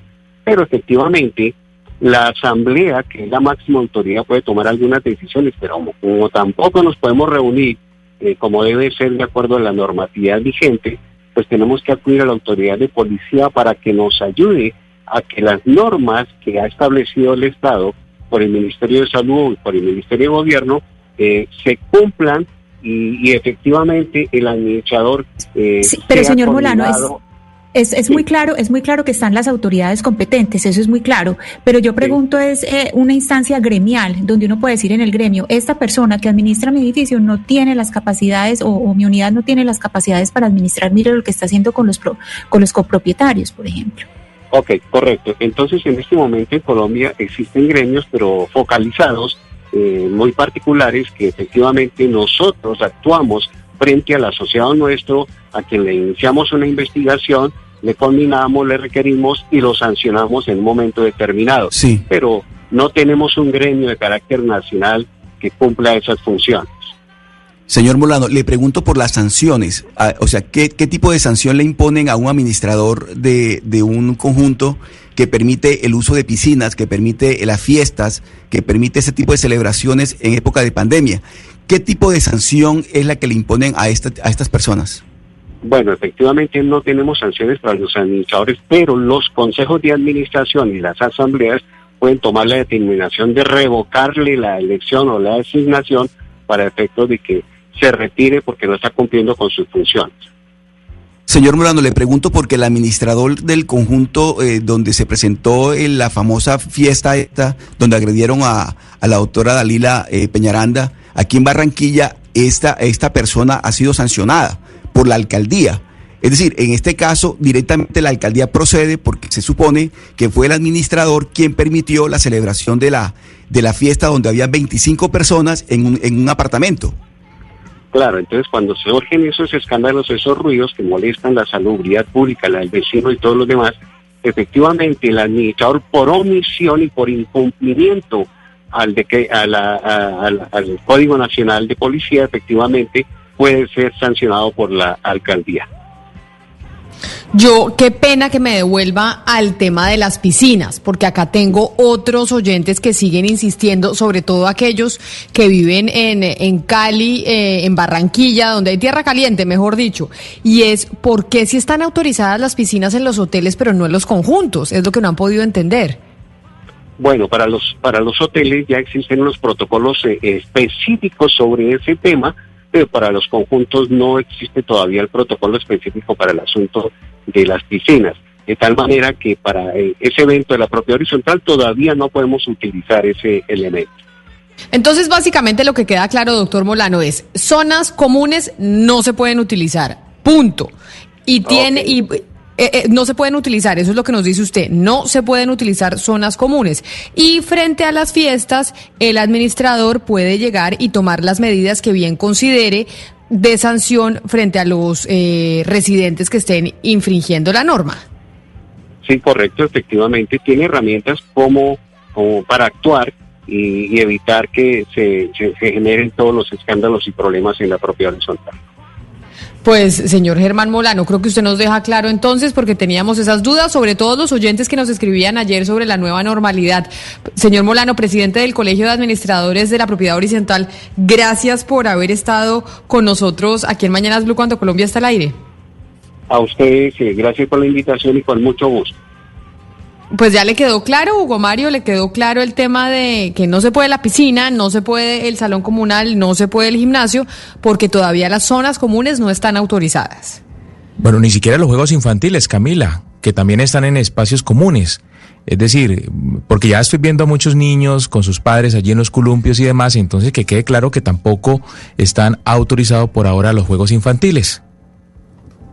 Y ahí es entonces, Ana Cristina, ya sabe usted, porque hay muchas peleas eh, con los administradores. De eso, mejor dicho, no hay nada peor que la pelea con el administrador y con los administradores del, del conjunto. ¿Cómo se llaman los que pertenecen al, al Consejo de Administración? ¿No? ¿Usted alguna vez ha pertenecido al Consejo de Administración? No, Camila, no, de eso sí me he salvado, pero me he salvado porque eso fue un compromiso prematrimonial, fue el único compromiso prematrimonial no tiene que hice tiempo. con mi marido. No, ese fue un compromiso con mi marido. O sea, nos casamos, pero todo lo que sea asambleas y asuntos de la urbanización, vas tú, y así se ha cumplido. Pero, pero Camila, no, la verdad es que durante esta época uno se ha visto que, que, ha, que ha habido unos casos de autoritarismo impresionantes que son mandando sin, sin dar las razones y prohibiendo una cantidad de cosas, como le decía, por ejemplo, usar el ascensor por los médicos. ¿Cómo es posible los médicos que llegan cansadísimos y que llega un administrador y dice, no, usted no se puede montar en el ascensor? Eso no puede ser. Entonces yo creo que aquí sí hay que eh, tener muy en cuenta, estar pendientes de cuáles son esas normas que se van autorizando, porque claro, ellos también, como los gobernantes, mientras más cerrada esté la urbanización y los lugares comunes, pues más fácil el trabajo de ellos. Exactamente, pues 11 de la mañana, 56 minutos. Para los oyentes, para los que nos escribían, esperamos que haya quedado claro precisamente qué se puede hacer y qué no se puede hacer en los espacios comunes, porque muchos mensajes recibimos al 301-764-4108 sobre este tema. Hugo Mario. Ve- Veo eh, muchas limitaciones para que puedan proceder los administradores, Camila, cuando hay desorden en un apartamento o en una casa. Y lo vimos en el episodio de Barranquilla, Oscar, pues eh, finalmente eh, el administrador tuvo que llamar, o, los, o los de seguridad privada del, del edificio tuvieron que llamar a la policía para que interviniera, y ni siquiera con la policía pues se logró controlar a estos salvajes que terminaron golpeando a la, pediatra. Hugo Mario, pero fueron expulsados. Esos salvajes, esos trogloditas fueron expulsados del, de- del edificio. Entonces, en estos casos me parece que también, obviamente, usted tiene razón, el administrador le llega un conjunto vallenato, le llega un mariachi, le llegan 50 personas, pues me, imagino que se va a sentir impotente para reaccionar. Pero existe la ley, en este caso, por eso le decía yo, la alcaldía del, del distrito eh, intervino y sancionó al, al administrador, pero también eh, facilitó la expulsión de los, de los habitantes del apartamento que tenían el apartamento en alquiler. De tal manera que, que también hay que pensar que muchas veces hay unos vecinos que son abusadores, unos vecinos que violan todas las normas y que no respetan. Entonces, Eso- eso contra, es- esos, contra esos vecinos hay que proceder también. Pero frente a eso que usted dice, es mucho más fácil hacer la expulsión de un vecino que esté en arriendo, porque usted le dice al dueño del apartamento, no señor, se tienen que ir. Pero cuando usted tiene el problema con el dueño del apartamento, ¿qué hace? ¿Cómo expulsa a una persona que es propietaria de un inmueble en un edificio? Yo siempre me he preguntado. Eso es mucho más complicado porque lo peor que uno puede tener es un mal vecino. El- lo, lo peor de verdad es un mal vecino que, es, que sea propietario. Es decir, que usted no pueda proceder, no puede hacer nada. Tiene que Mm, es- convivir con esa persona. Por eso es más fácil cuando es un arrendatario, pero cuando es propietario eso es muy difícil. Mira, acá Juvenal me está diciendo que él va a un conjunto y que no lo dejan entrar a recoger los perros porque él es paseador canino y que ya han hablado los dueños de los perros y todo y que igual no lo dejan entrar, que eso es un conjunto de casas. Mejor dicho, ahí también está eh, las decisiones que se tomen entre el Consejo de Administración. En el caso de Juvenal, a recoger los perros no lo dejan, Oscar, que esa es otra de las cosas, porque pues igual Juvenal no está ocupando o no está haciendo nada en un espacio común, simplemente está yendo por el perro y sale y punto. Pero ahí no los dejan. Igual pasa con los domiciliarios. Los que llevan los domicilios tampoco los dejan pasar hasta, hasta la recepción de los, de los edificios. Les toca estar en la calle. No, eh, hay una serie de limitaciones por cuenta de la pandemia, obviamente, Camila, pero, pero me parece que también ese tipo de restricciones, eh, cada quien mira a ver cómo, cómo, cómo administran sus miedos. Porque de todas formas, recuerda usted que aquí lo que hay es un pánico colectivo porque todo el mundo dice, ¿será que me voy a contagiar por cuenta del, del que trae el perro a pasear, que el- eh, por cuenta del domiciliario? De tal manera que, pero bueno, tenía, teníamos razón ahora al, al tocar el tema porque cada, cada conjunto residencial está comportándose de acuerdo a, unas, a una normatividad. Sí, eso de, los domiciliarios sí era antes de la pandemia, sobre todo por seguridad. En mi edificio toca bajar, toca bajar y no se permite la entrada, cada uno baja y, y uno se encuentra al vecino en pijama más de una vez porque pidió la pizza y está ahí con, eh, con pantuflas recibiendo el domicilio. Son las 12 del día en punto, es momento de las noticias.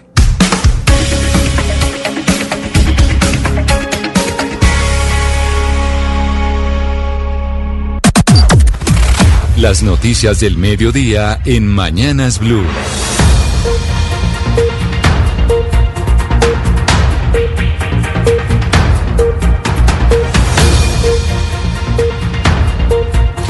Son las 12 del día en punto y hasta ahora llegan las noticias, como siempre, de la mano de don Eduardo Hernández. Don Eduardo, buenas tardes. Hola, buenas tardes Camila, ¿qué tal? ¿Cómo le va? Mire, le cuento que hay información de última hora que nos llega desde la Fiscalía General de la Nación. Acaba de notificar que el fiscal Gabriel Jaimes efectivamente va a asumir el caso del expresidente Álvaro Uribe y ya se rechazó el impedimento que presentó el senador Iván Cepeda. Detalles con Silvia Charri. Sí, señor. Buenas tardes. Mire, les cuento que el coordinador de todas las fiscalías delegadas ante la Corte Suprema de Justicia, que es Gabriel Ramón Jaimes, pues acaba de anunciar que no se declara impedido frente a esa solicitud eh, que hizo hace un par de días, hace un par de días el abogado del senador eh, Iván Cepeda. Dice en el comunicado de prensa la fiscalía que no se cumplen las causales que contempla la ley 906 y otras normas afines para separarse de esta investigación eh, que lleva en contra del ex senador y expresidente Álvaro Uribe Vélez. Además, eh, también explican en el comunicado eh, que el coordinador eh, de los fiscales va a trasladar esta mm, acusación al fiscal general Francisco Barbosa para que se pronuncie sobre esa recusación que plantea el abogado del senador Iván Cepeda. Reitera de todas maneras que asume este proceso con autonomía e imparcialidad en el proceso y que todas las acciones investigativas se van a llevar eh, con absoluta responsabilidad y rigor. Gracias, Silvia, con las noticias de la Fiscalía. Son las 12 del día, dos minutos. Y nos vamos ahora para Bogotá, porque está creciendo en las calles de la capital las movilizaciones de los dueños de casinos, juegos de azar y billares. ¿Qué es lo que está pasando hasta ahora, José Luis Pertús? Hola Camila, muy buenas tardes. La saludo desde la carrera décima con calle 20. Exactamente en el centro de la ciudad, localidad Santa Fe. Le cuento que esta movilización, para que más o menos dimensionemos, está la cabeza de la movilización aproximadamente ya en la calle 19 y la parte de atrás de esta movilización de trabajadores de casinos, de bingos y de juegos de azar, casi que llegando a la 26. Bastante, bastantes cuadras, cerca de cinco cuadras, más de mil personas. Ana eh, trabaja y administra, está dentro de uno de los tres casinos en Bogotá. ¿Qué ha pasado con la situación de ustedes? ¿Qué les ha dicho el distrito para la reapertura? Buenas tardes. Buenas tardes. Pues la verdad no, no, no nos han dado respuestas ni siquiera para visitar y ver las pruebas pilotos.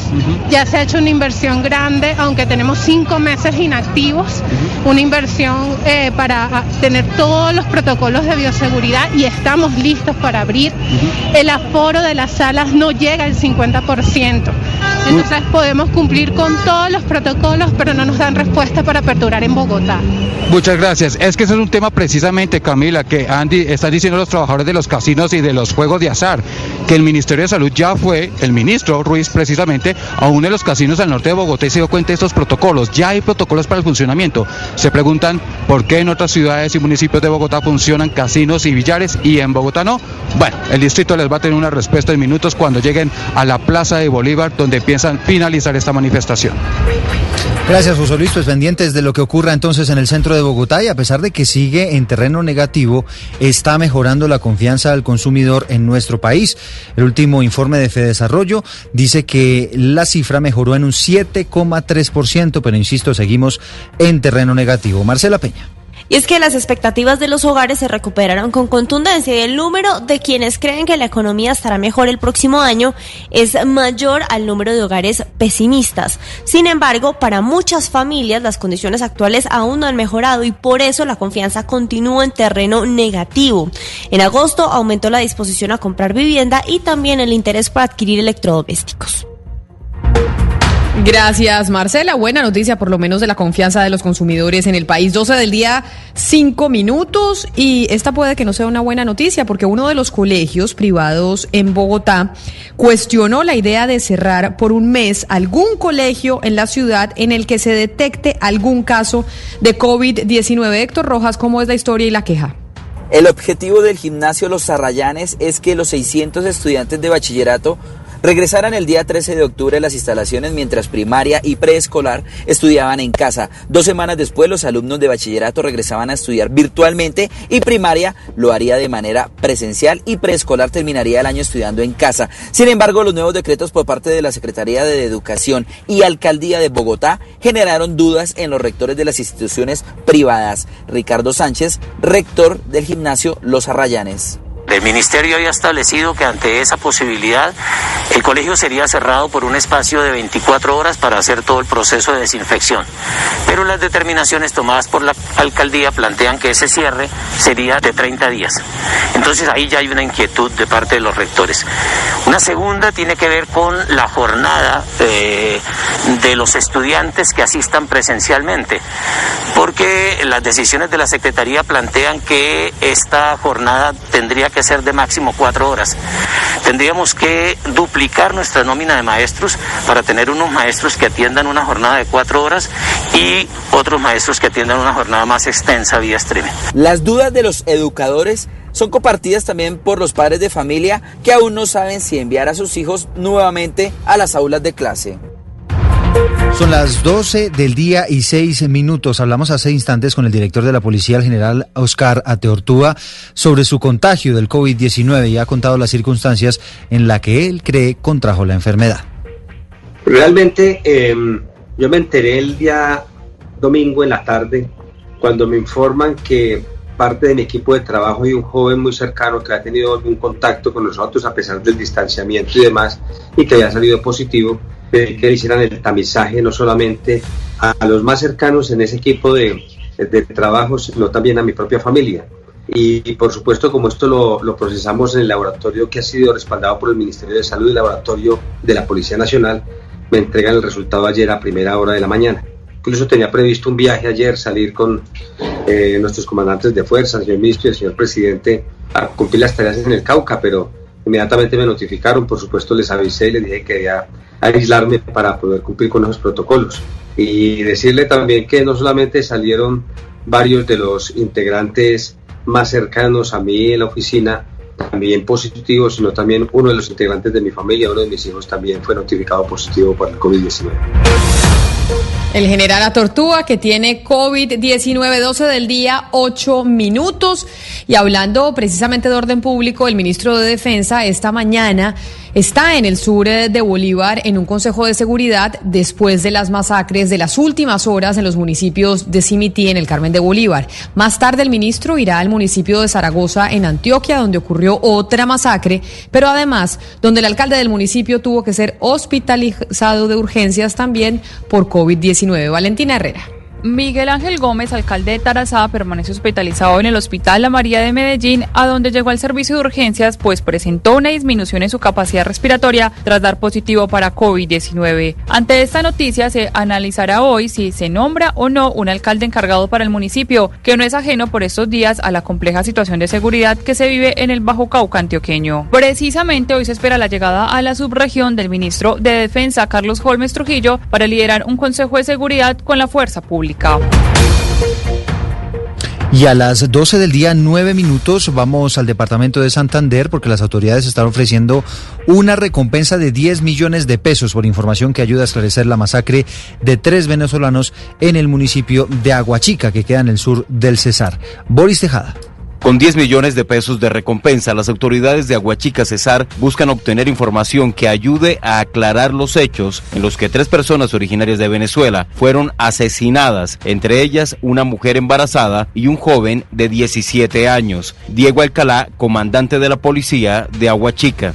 Queremos convocar a la ciudadanía a que nos entreguen información que permita con la captura de las personas involucradas en los hechos acontecidos en Según las primeras pesquisas de la policía de Aguachica, los hechos se habrían presentado por retaliación entre bandas de microtráfico, entre las que estaría una organización delincuencial denominada el Combo de la 39 de Venezuela. Gracias, Boris. 12 del día, 9 minutos. Y hablando de venezolanos, los venezolanos se siguen devolviendo a su país. Por lo menos esto informa el último balance de migración Colombia. Lady Asprilla. Así es, la cifra de venezolanos en Colombia sigue disminuyendo. Hoy hay 1.748.716 venezolanos en el territorio nacional. Juan Espinosa, director de Migración Colombia, explica esto. Lo que nos ha venido pasando en este 2020 en tiempo de pandemia es que mes a mes se ha producido una caída del 1% promedio de presencia de venezolanos en territorio nacional. De esos 1.748.716, el 43.6% están en condición de regularidad y el 56.4% en irregularidad. Aunque la frontera con Venezuela está cerrada, Migración Colombia continúa tramitando salidas para casos especiales. Y en tiempos de pandemia también capturaron a 69 delincuentes por el delito de extorsión, de acuerdo con un balance que entregó el Gaula de la Policía y la Fiscalía. Diana Alvarado. Tres modalidades para extorsiones han identificado las autoridades como más comunes para engañar a los ciudadanos. Del tema habla el mayor Adrián Ramos, jefe del Gaula Bogotá. La primera, la modalidad de falsa encomienda, donde a través de distintas redes sociales eh, manifiestan a la víctima que ha sido enviado del exterior elementos de un alto valor. Otra manera extorsiva con la que vienen engañando a los capitalinos es el sexting, donde han sido capturadas 11 personas. El mundo del sextorsión, una modalidad en la cual las personas intentan ingresar a páginas o redes sociales donde posterior de que intercambien información íntima terminan siendo víctimas de extorsión.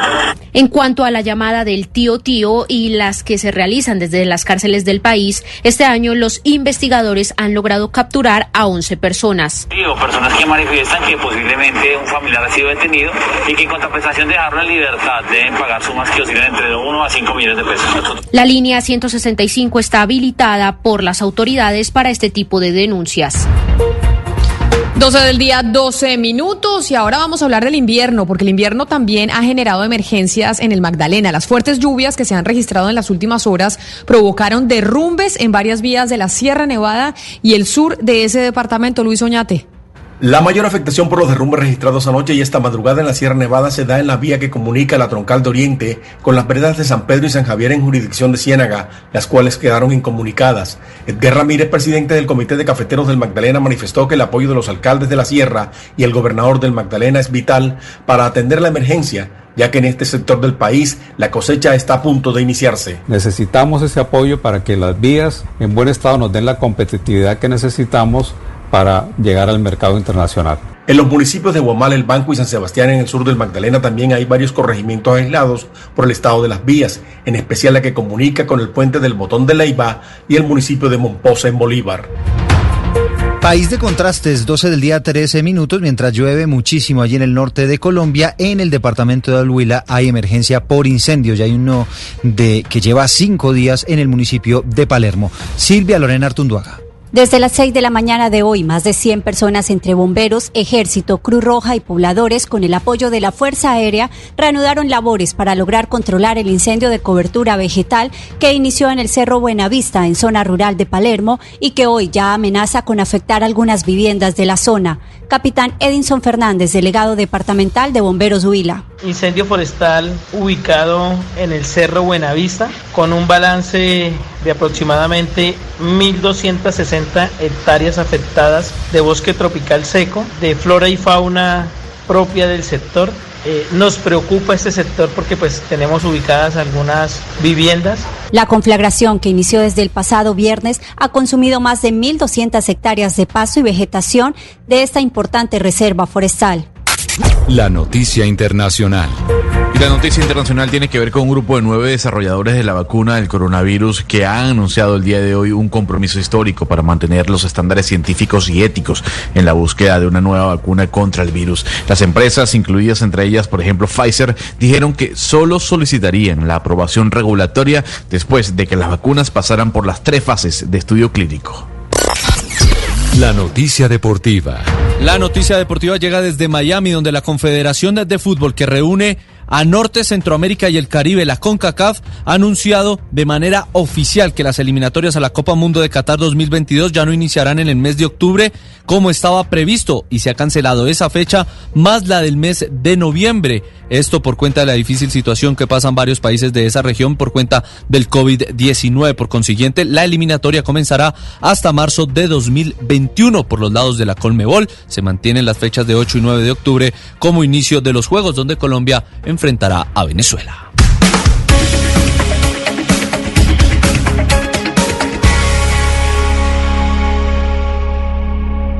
Una señal que se enlaza. Regiones conectadas a través de un dial. A partir de este momento, Oscar Montes, Ana Cristina Restrepo, Hugo Mario Palomar, Valeria Santos, Gonzalo Lázari, Rodrigo Pombo y Camila Zuluaga analizan y debaten el tema del día. Colombia está al aire.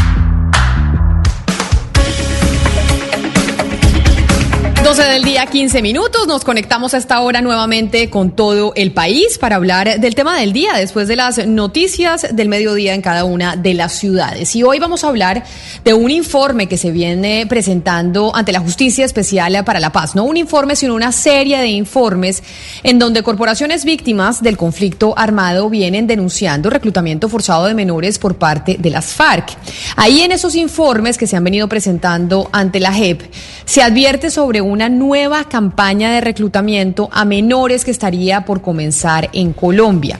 En esos tres informes que se han presentado hasta la fecha, se, se compromete de alguna medida también a profesores del sindicato de FECODE.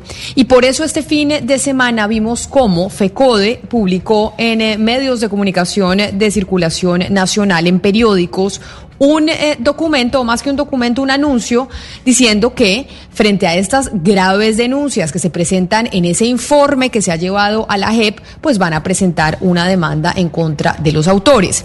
Los autores que han venido trabajando esos informes son la Federación Colombiana de Víctimas de las FARC, que han tenido el apoyo de la Corporación Rosa Blanca, de Manos por la Paz y de Voces del Secuestro. Quien está al frente de Voces del Secuestro es eh, Ervin Hoyos, presidente de la Federación Colombiana de Víctimas de las FARC. Eso lo saludamos hasta ahora. Ervin, bienvenido. Qué placer tenerlo con nosotros hoy aquí en Mañanas Blue cuando Colombia está al aire. Gracias, Camila. Muy buenas tardes. Cordial salud. Y ahí quiero empezar a preguntarle, hablamos de tres informes que ustedes han venido presentando ante la JEP, pero quiero preguntarle sobre el origen de los informes y el propósito de los mismos, para que pongamos a la gente un poco en contexto de lo que ustedes están haciendo y lo que están llevando a la JEP. Bueno, yo fui citado eh, bajo la gravedad de juramento por la JEP para entregar informes. Yo pensaba que me iban a citar era como periodista que ha investigado el conflicto, que ha investigado el secuestro, la desaparición, el reclutamiento y como una persona que iba a aportar información de indicio, pero cuando me cita el magistrado me doy cuenta ya en el momento de iniciar la audiencia que estoy bajo gravedad de juramento. Entonces, eh, ya ahí no había otra opción sino acudir y tuve que acudir a todos los informes de investigación periodística que, tengo realizados desde hace mucho tiempo atrás, que son investigaciones realizadas en terreno, que son documentos que yo he ido eh, acumulando de las distintas tomas guerrilleras, de eh, procesos judiciales con guerrilleros en justicia y paz, etcétera. Son, es muchísima la documentación que hay sobre esto videos, fotografías, todos son documentos de las mismas FARC, que es muy importante. Son documentos de las mismas FARC, me los han entregado desmovilizados, me los han entregado en cárceles, me los han entregado en, regiones muy apartadas. Entonces ahora lo que yo estoy haciendo es aportándole a la JEP una línea de tiempo con cada una de las, de las problemáticas del conflicto y llegamos. Primero estuvimos entregando unos informes sobre secuestro y ahora estamos entregando unos informes al caso 07 sobre reclutamiento de menores. Entonces esto compone primero documentos de las mismas FARC. Y ahí está toda la información que ellos mismos le están entregando, que los mismos desmovilizados ahora, con, con el boom que han tenido estos informes, me están llamando a decirme, don Alvin, le tengo este otro, este otro informe, le tengo más información sobre tal caso. Yo participé, yo estuve en justicia y paz, yo declaré sobre tales hechos, incluyalos ahí también. Entonces, eh, es información primero sobreviniente para la, para la FED, reveladora, que no la conoce la FED y que van a, muy seguramente no la van a conocer porque a ellos les transfirieron eh, la fiscalía información que son miles de folios que nunca van a tener el tiempo de revisar todo eso para poder establecer eh, tanto líneas de tiempo como circunstancias de tiempo, modo y lugar en donde están vinculados distintos actores, porque no son solamente las FARC, distintos actores en reclutamiento de menores. Esta es una, esta es una investigación muy profunda, de mucho, de mucho contenido y además eh, lo, más importante va a ser que nos va a ayudar a los colombianos a esclarecer la verdad verdadera del conflicto. O sea, aquí todos dice, tenemos cuando que usted enfrentar la verdad del conflicto. Claro, cuando usted dice que aquí en estos informes que ustedes presentan ante la JEP no es solo el reclutamiento de menores que se hizo por parte de las FARC, sino de otros actores, para la gente que no se ha visto los informes, ¿cuáles son los otros actores que han participado en el reclutamiento de menores en Colombia? Bueno, hay actores, por ejemplo, como organizaciones comunales. En distintas regiones del país las juntas comunales sirvieron de medio reclutador de niños hacia las FARC hacia el ELN. Tenemos no solamente, o sea, yo estoy eh, mencionando, se mencionó el caso de Secode porque dos personas mandaron un poder diciendo textualmente que los había reclutado Secode, pero yo no quiero que se, que se, eh, que el boom de la noticia por ser Secode el sindicato más poderoso de Colombia opaque la gravedad de estas, eh, de estos informes.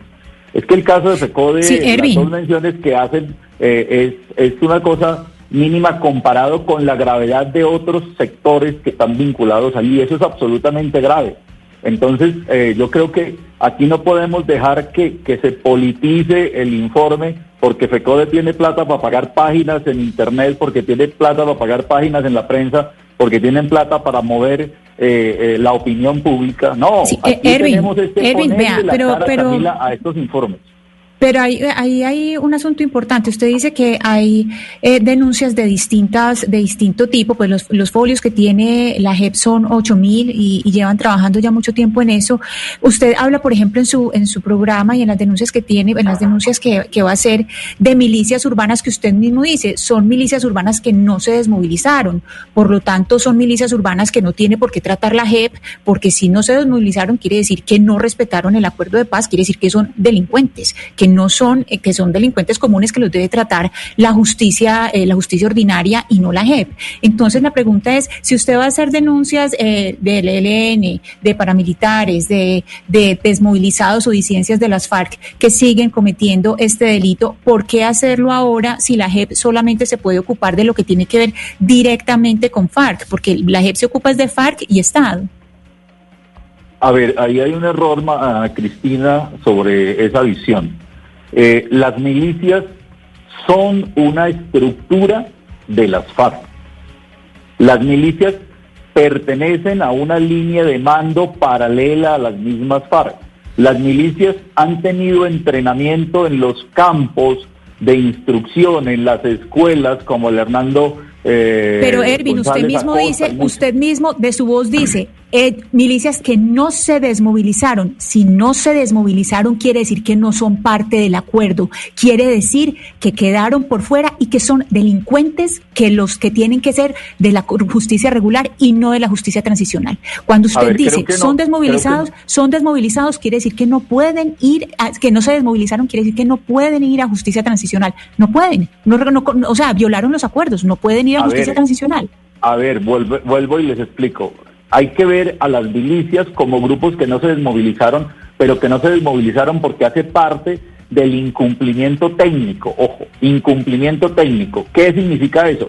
Que nosotros estamos probándole a la JEP que estas personas estuvieron dentro de las estructuras de las FARC y que no están dentro de los grupos que se desmovilizaron, que no hacen parte de esas listas, por lo tanto, le estamos reportando eso a la JEP, pero al tiempo le estamos eh, poniendo la denuncia penal a la Fiscalía General de la Nación para que actúe sobre ellos, porque efectivamente eso es de justicia ordinaria. Pero la JEP tiene que tener conocimiento que estas personas pertenecían a unas líneas de mando de los que hoy están desmovilizados y que siguen siendo, entre comillas, sus jefes naturales porque siguen actuando bajo esas mismas políticas en Bogotá y en las distintas ciudades del país, siguen coordinando acciones eh, dentro de universidades, siguen perteneciendo a estas estructuras y ahí donde la Fiscalía General de la Nación tendrá que establecer, por eso yo lo digo en el informe, que la Fiscalía establezca la responsabilidad de estos señores con los que se desmovilizaron y los que siguen actuando al margen de la ley. Eso lo tiene que establecer la Fiscalía General de la Nación. Por eso se le pone la denuncia a la Fiscalía para que sea la Fiscalía la que establezca.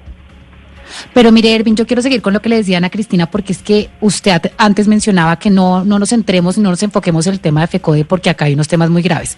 Pero a mí me parece muy grave que usted en su denuncia, pues básicamente, pues lo que debe entender es que FECODE, y usted lo ha dicho, era una organización que hacía parte integral de las FARC. Estamos hablando de FECODE, el magisterio que reúne a más de 270 mil afiliados a nivel nacional. Usted les diga que hacía parte integral de las FARC y que siguen operando. ¿A usted no le parece esta eh, acusación de una gravedad infinita?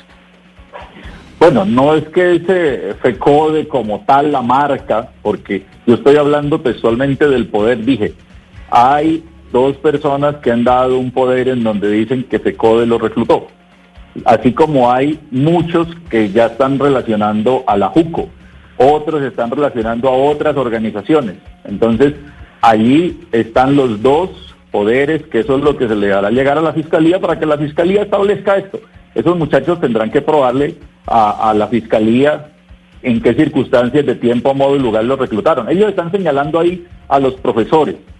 A los que lo reclutaron. Pero, pero es que Ervin, usted salió a decir unas, usted ha hecho unas declaraciones muy graves. Usted no ha dicho, no, es que dos profesores reclutaron y yo tengo el poder de dos personas que me contaron que dos o tres profesores reclutaron a menores. Usted ha dicho que FECODE hace parte de una organización de las FARC y que siguen operando y que FECODE no se ha desmovilizado. Es que esto tiene otra implicación muy grave porque esto es ponerle un estigma a los profesores del país.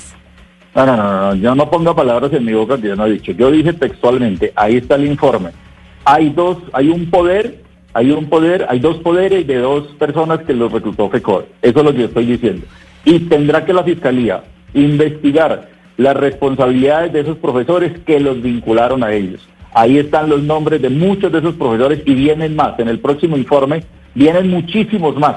Incluso vienen casos de profesores que estuvieron presos, que estuvieron capturados, que estuvieron eh, eh, ya procesados. O sea, hay que hay muchos, hay muchos casos, y no solo de FECODE, como le digo, hay, hay casos de, profesores que han pertenecido a otras organizaciones, como se denominan, de institutores, y están vinculados en esto. O sea, esto no es nuevo. Lo que pasa sí, es pero, que, pero, pero, Ervin, Ervin, perdón. El tema cuando se toca a una organización como esta, pero van a ser muchas más. O sea, yo creo que aquí tenemos que estar preparados para darnos eh, a, enfrentar esas verdades que la van a decir son las víctimas. O sea, no peleen conmigo, van a tener que enfrentar. Pero, pero Ervin, no, pero es que de todas maneras. Ervin, pero de todas maneras, eh, eh, quien pone el nombre de FECODE es usted en, sus artículos, en sus denuncias, en sus informes. De tal manera que por eso es que estamos hablando de FECODE. Lo que me gustaría que usted nos contara es en esos testimonios, esos dos testimonios de lo que usted está hablando, de qué manera se da la participación de FECODE, los reclutamientos y las FARC. ¿Cómo se crea ese vínculo en esa, según esos testimonios? Bueno, según esos testimonios, uno es del Huila, otro es del Caquetá, pero hay otros más que, que, porque esto tiene que tener un procedimiento legal de verificación. Estos, estas personas mandan un poder de representación para ellos eh, acreditarse como víctimas. Tienen que enviar primero un poder de acreditación para poderse registrar ante la JEP como víctimas de reclutamiento. Entonces hay un caso, por ejemplo, de un profesor que no, no voy a decir el nombre, pero un profesor del Caquetá muy reconocido, muy reconocido, que tiene un amplio historial de pertenencia a las FARC y que este profesor ha reclutado no solo a uno, a muchos niños que lo reclutaron, ellos ya son hoy en día mayores, son grandes, estuvieron en las FARC, se desmovilizaron, hay incluso unos que siguen en disidencia y unos de ellos han dicho, pues si a nosotros nos citan, vamos a hablar de cómo nos reclutaron y vamos a poner, vamos a poner en conocimiento de esto. Otro está en el Huila, tenemos unos en el Tolima, que está con este, con este tema y este boom que ha cogido, ya están saliendo muchos a eh, denunciar y eso es muy importante, es muy importante porque ese es uno de los temas oscuros que tiene que la justicia y tiene que la, la, la historia del conflicto aclarar, todos los que participaron, como también hay grupos que, que no son grupos armados y que también facilitaron la vinculación de menores a, a, las FARC. Y están todos estos niños que van a denunciar. O sea, yo creo que aquí el tema es abrir la mente y escucharlos a todos ellos que son los que vivieron el horror del conflicto, que saben cómo se los llevaron allá y que ahora están pidiendo un espacio para que sean escuchados. Ese va a ser el trabajo que tiene el caso 07, que tiene el magistrado Iván González, de escuchar a todos estos testimonios que, que ahora ya están perdiendo el miedo y van a empezar a, denunciar. A denunciar. Ervin, Ervin, permítame a las 12 del día, 30 minutos, saludar al presidente de FECODE, porque aquí estamos hablando y haciendo acusaciones muy graves en contra del magisterio y en contra de la Federación Colombiana de Trabajadores de la Educación.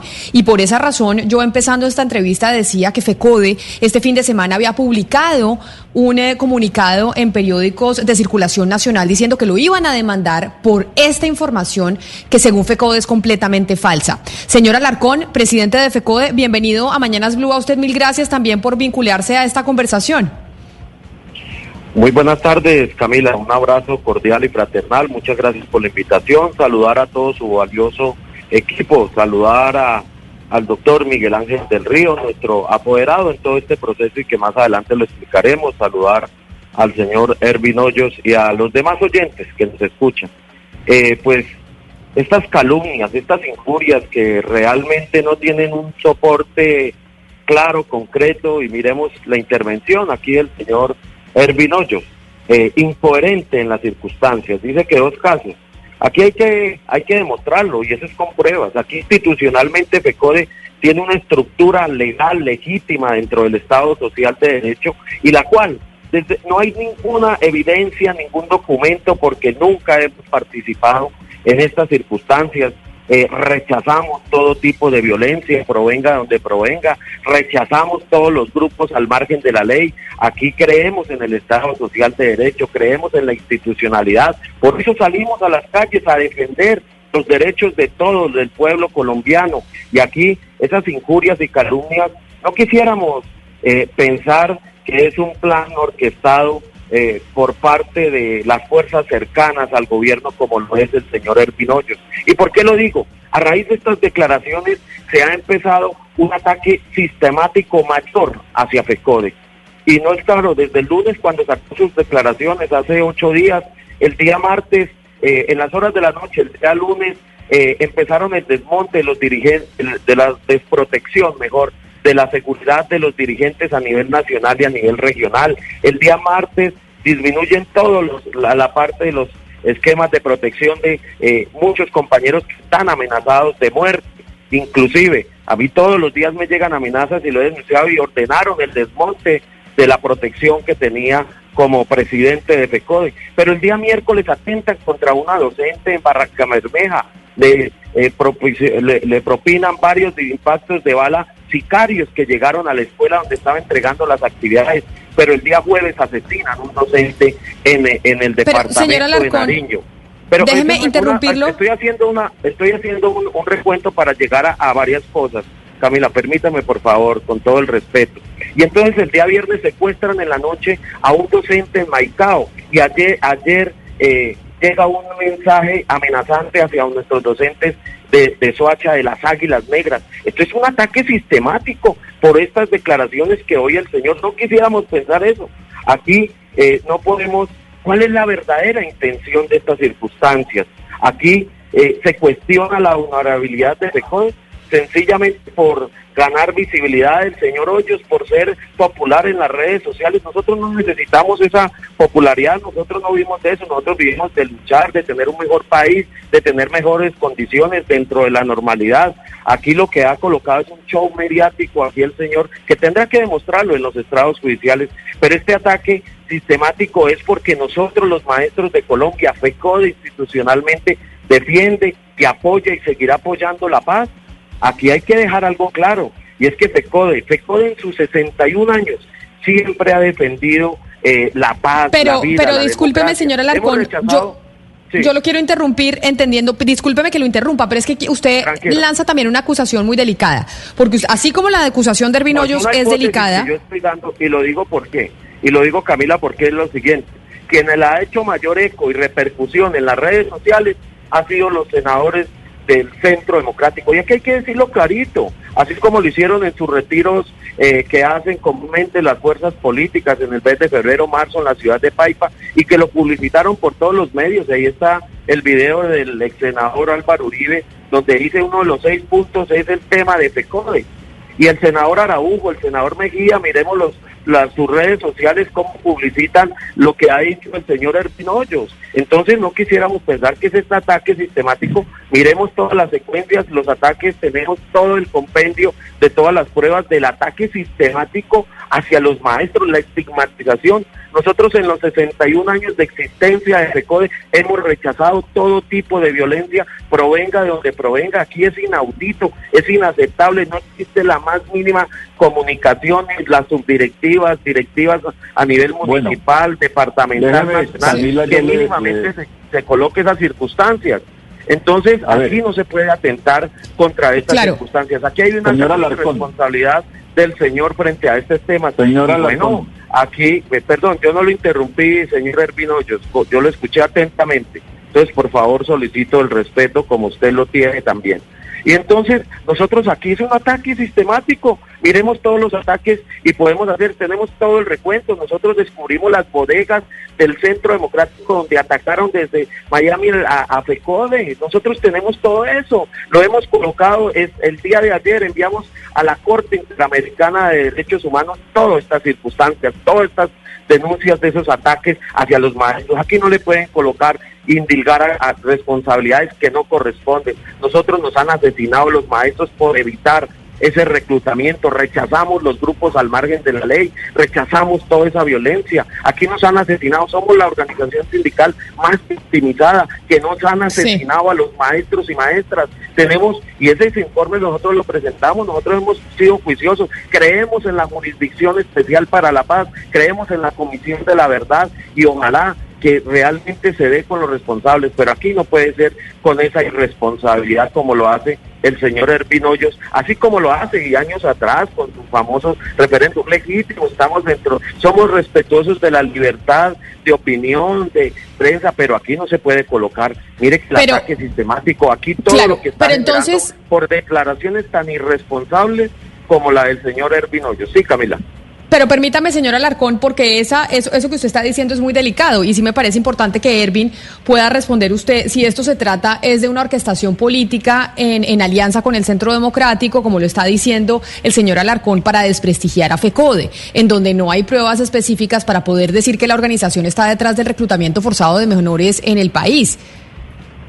Mire, Camila, eh, primero, a ver, yo soy periodista desde hace 27, 28 años. Eh, he estado eh, con las víctimas del secuestro desde hace muchos años. Manejo muchísimas fuentes información. El señor Alarcón dice que, que no tiene ningún vínculo. Perfecto, que no tenga ningún vínculo FECODE con FARC. Pero yo le preguntaría entonces esto. Por ejemplo, el sábado pasado promovieron una tuiteratón contra mí y la propone un grupo que se llama Círculo de Estudios Marxistas Alfonso Cano. Lástima que no pueda compartir pantalla. Círculo de Estudios Marxistas Alfonso Cano. Y resulta que entro yo a la página del Círculo de, Estudios Marxistas Alfonso Cano y me aparecen aquí eh, que el Círculo Marxista Alfonso Cano está Sandra Ramírez, está Sergio Marín, están todos los integrantes de FARC con logos de, de FARC eh, con- eh, promoviendo un foro que es el foro La Renta Básica. O sea, ahí hay una correlación directa. Eso lo tienen que explicar ustedes al país. Yo creo que es bueno Claro. que empiecen a, a- Pero a claro. que- o a que las FARC den la cara y, y digan por qué usan toda esta estrategia defendiendo a FECODE o ustedes les digan a ellos que no se metan con ustedes y que no los involucren, porque esto generan correlaciones. Yo soy periodista y lo que hago es investigar, yo lo que hago es tomar cientos de testimonios, no es uno solo. Y, y yo creo que lo, correcto para ustedes hubiera sido, en vez de ponerse a promover eh, twitteratones y a promover y a sacar páginas en el periódico, como yo lo he hecho con las fuerzas militares, como lo he hecho con el Estado, como lo he hecho con todos los que he denunciado, me llaman, me dicen, venga, que déjenme ver, sentémonos, hacemos una mesa de trabajo, como yo le dije a Blue, sentémonos, hacemos una Tengo- mesa de trabajo. y yo tengo todo. una no tengo- pregunta. Pero, Camila, yo no tengo pruebas Camila. Camila, pero es Nos que- sentamos, pero es señor, eh, señor Nelson Javier, yo, yo no te- esto no es oculto, esto es un trabajo de muchos años. Nos sentamos y ustedes lo miran. Y en vez de atacarme, decir, oiga, ¿sabe que sí? Esta No, es que gente usted es que involucrada y como atacando, usted es el que viene atacando. FECODE Usted no nos puede indilgar de eh, una tuiteratón cuando no tiene el logo de FECODE, cuando FECODE no ha convocado esa tuiteratón, usted no puede colocar acá, o sea, no lo puede hacer tan sesgadamente, mire, yo respeto, admiro la profesión de los periodistas, ese valor, porque también aquí se han sido víctimas del conflicto, pero usted no puede sesgar la información, eso es lo que está haciendo usted, señor Ervin Hoyos, sesgando, usted nos puede relacionar con una tuiteratón de unas personas que no pertenecen a FECODE.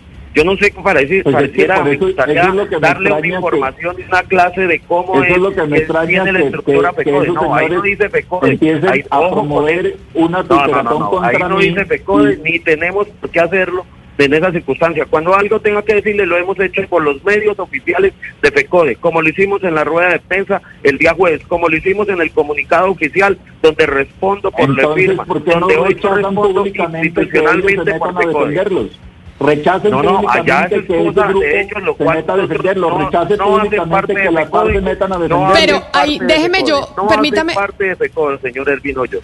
Pero permítame, señor Alarcón, les voy a pedir, pues, señor Arcón, permítame preguntarle eso a Ervin, porque Ervin, ¿qué tiene que ver que haya habido algunas personas que son del partido FARC que defiendan a FECODE, con que en FECODE haya tenido algún tipo de vinculación con el reclutamiento de menores en el país. Es que no entiendo cuál es la relación entre, entre una cosa y la otra, porque la, la acusación original, la que suscita la publicación de FECODE este fin de semana, diciendo que estos son mentiras y que van a ejercer una demanda, es que los hayan vinculado con el reclutamiento de menores. ¿Qué tiene que ver esa acusación con que haya personas del partido FARC que hoy están en el Congreso de la República saliendo a defender al magisterio? Bueno, hay unas relaciones que yo, eh, en razón a lo que a lo que ya se está convirtiendo este tema, pues es mejor que eso sea resuelto, como lo han dicho los señores de FECODE, en tribunales. Yo creo que lo mejor es que las pruebas hablen y no sea yo. Ahí van a hablar son las pruebas, van a hablar las víctimas, van a hablar los que están denunciando, van a hablar los que tienen todo el soporte probatorio de eso, que hablen ellos, que hablen ellos. Yo, por ejemplo, puedo decirles que tenemos en la lista de personas vinculadas a esto mucha gente, y esto no va a ser la primera reacción, ojo, no va a ser la primera reacción. Esto va a generar mucho, mucho, muchas reacciones de muchos sectores que no se sabía que no se conocía que estaban involucrados en muchas acciones. Yo digo que eh, la mención que se ha hecho de FECODE, y, lo tengo que decir aquí, Camila, que ustedes no me hubieran llamado a esta entrevista interesados por el informe y la gravedad del informe tan grave que es sobre el reclutamiento de menores. Ustedes me llamaron porque se menciona FECODE, si no, no me hubieran llamado.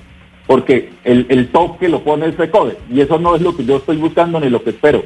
Lo que se espera es que se le dé importancia al informe tal vez más grande y más completo en la historia sobre reclutamiento de menores, en donde están involucrados muchísimos sectores de la sociedad organizaciones. Sí, eh, entonces regresemos al informe, regresemos al informe para hablar un poco de eso. Usted ahorita nos hablaba de los reclutamientos cuando estábamos hablando precisamente de esas milicias y usted decía, esas milicias todavía están obedeciendo órdenes eh, de las FARC, que se supone que ya desaparecieron. Entonces yo le quiero preguntar con base en ese informe y con esos datos que usted ha recopilado, entonces lo que usted quiere decir es que Timochenko, que a propósito Rodrigo Londoño hoy está rindiendo eh, versión por el caso 07 ante la JEP, ¿Usted quiere decir que entonces Timochenko y, el Estado Mayor todavía siguen dando órdenes de reclutamiento? ¿Usted tiene pruebas de eso o qué?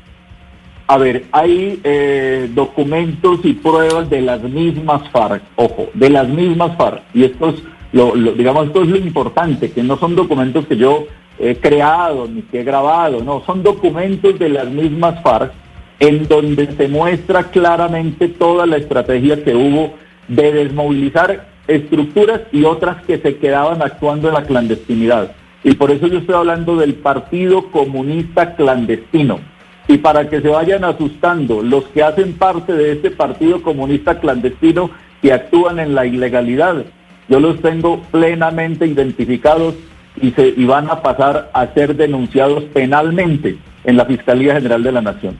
Toda la estructura. ¿Por qué? Porque el Partido Comunista Clandestino es una estructura que actúa en la ilegalidad, acuden a acciones terroristas, acuden, acuden a acciones violentas, acuden a, formación en las escuelas de la guerrilla y han tenido formación básica, formación de escuela secundaria, de escuela de tercer nivel, de cuarto y de quinto nivel, y son mandos que están dentro de la sociedad y que no se desmovilizaron. Ellos se debieron desmovilizar. Ellos debieron sí. estar Elvin, pero, pero a ver, esto que usted está diciendo de los papeles de las FARC es después de la firma del acuerdo o antes de la firma del acuerdo, porque es que aquí estamos hablando de que debe ir a la JEP y que debe ir a justicia ordinaria, porque si es antes, si es antes del acuerdo es muy distinto a, si es después del acuerdo. Por eso me parece importante que usted especifique si eso, si esto que usted está diciendo sobre eh, las milicias que obedecen a lo que era el Estado Mayor, si es después del acuerdo o es antes del acuerdo, porque si es después del acuerdo es algo gravísimo lo que usted está diciendo y no corresponde a la justicia transicional, corresponde a la fiscalía. Están registrados su pertenencia, está registrada su pertenencia y probada su pertenencia desde antes del acuerdo y al revisar los datos de todos los que están vinculados a estas estructuras, no están desmovilizados, no aparecen como desmovilizados, no son comparecientes a la JEP. Entonces yo por eso estoy pasando un informe en donde le estoy diciendo a la gente, mire, estos señores, todas estas estructuras debieron desmovilizarse, no están desmovilizados la JEP no puede hacer nada. La JEP solamente puede darse por enterado de que esas estructuras no se desmovilizaron. Pero ¿qué queremos hacer desde la organización de víctimas? Decirle a la JEP, miren, esta es una responsabilidad del mando de las FARC y por lo tanto que hay un incumplimiento técnico probado. Pero al mismo tiempo le estoy denunciando eso a la Fiscalía General de la Nación para que la Fiscalía les reabra todos los procesos a estas personas y a los que no los tienen, pues sencillamente que empiecen las investigaciones, pero es que esta, esta gente no puede estar en la calle cuando han cometido tantos crímenes, tantos delitos, que han participado en acciones terroristas, en muchas acciones, y que estén en la calle como si nada hubiese pasado. Eso lo tiene que conocer la justicia y se tiene que actuar sobre eso. Es que estamos frente a un tema de seguridad nacional. O sea, aquí no hay que verlo como, como tema del proceso de paz. No, estamos frente a un riesgo de seguridad nacional con toda esta gente libre en la calle, sí, señor. Eso en cuanto a los que no se han desmovilizado, dice usted, Ervin, pero ¿qué pasa con quienes ya se desmovilizaron hace más de 30 años? Se lo pregunto porque Acá estoy viendo que usted está promoviendo una compadecencia de los jefes del M-19 ante la Corte Penal Internacional para que respondan justamente por reclutamiento de menores de edad. O sea, ¿quiénes pretende ustedes que, pretende usted que vaya a la, Corte Penal Internacional? ¿Gustavo Petro, Antonio Navarro Wolf o, quiénes exactamente tienen que ir a responder por eso? A ver, el tema del reclutamiento de menores es un delito de lesa humanidad, es un delito que no prescribe, es un delito que no tiene vencimiento, para que me entiendan. Entonces, ¿yo qué estoy planteando? Que no solamente las FARC, el ELN, pues que no hay acuerdo, pero el día que le toque al, ELN tendrán que someterse a esto. Aquí se tiene que sentar un precedente histórico en Colombia sobre un delito de lesa humanidad que no prescribe. El M-19 nunca rindió cuentas a la justicia por todos los reclutamientos de menores. Entonces yo dije que día en uno de los informes que tenemos fotografías de de guerrilleros dándole cátedra a niños, a puros bebés, niños de 5, de 4, de 3 añitos, eh, adoctrinándolos.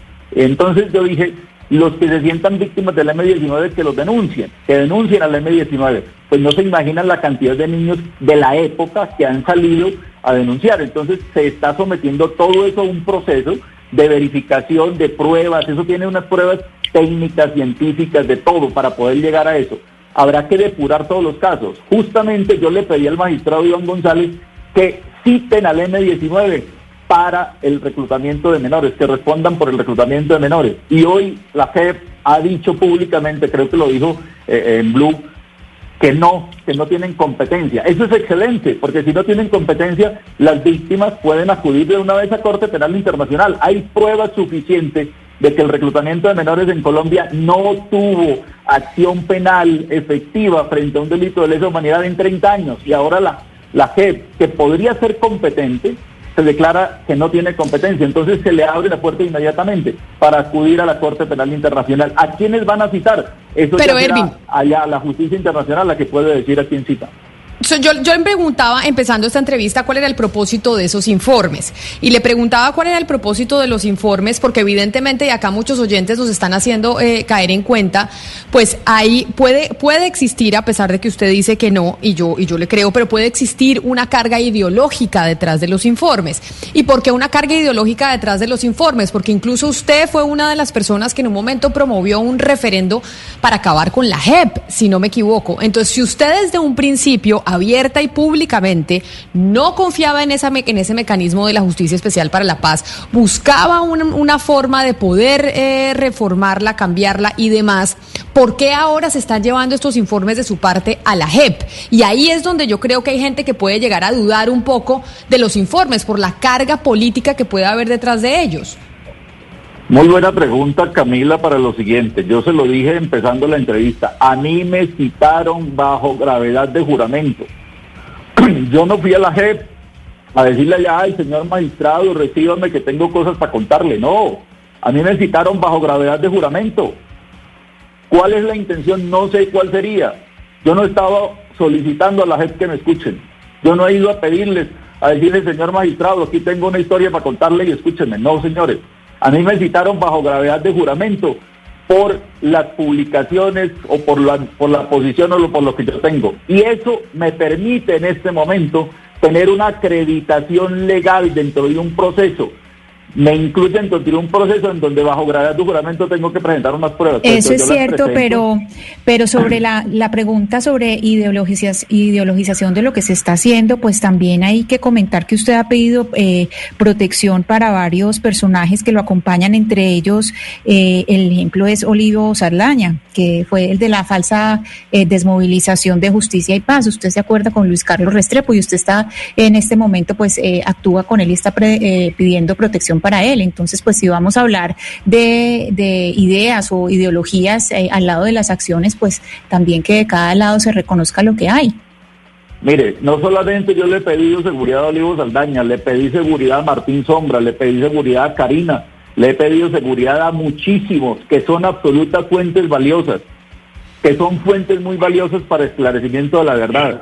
Todos ellos tienen mucho que contar. Yo no se le he pedido solo a él, se le he pedido a muchísimos más y estamos esperando que la JEP le dé la seguridad a toda esta gente, que no se la han querido dar, que ya a unos los mataron, que no tienen la posibilidad de contar lo que tenían que contar porque los mataron. Y asimismo, las niñas de Rosa Blanca, hay muchas que les solicitamos la seguridad y no se la han podido dar, se la han dado a tres, a cuatro de ellas nada más. Otras están eh, en, el, en el anonimato y escondidas de temor a que las puedan matar. La que fue violada por Timochenko, no hemos podido todavía que le garanticen la seguridad cuando es tan, tan, tan grave la dimensión de su victimario. Y ella no se ha podido que le den la protección. O sea, no solamente es, muchísimos más. Karina es una de las personas que tan pronto salió de la cárcel. Yo fui el primero en acogerla y decirle, venga que tenemos que protegerla, porque lo que tiene que contar Karina es absolutamente grande. El mismo Martín Sombra, que después de que yo le busco, le gestiono el esquema de seguridad, lo capturan. aquí hay muchos que incluso después de que nosotros les gestionamos sus, acciones han caído en el delito y volvieron a delinquir, que les caiga Pero mire, Erwin, pero usted ha dicho que... Camila, Camila, qué pena. Yo, creo que sería bueno porque es que estamos como que iniciamos a descontextualizar todo el tema y la esencia.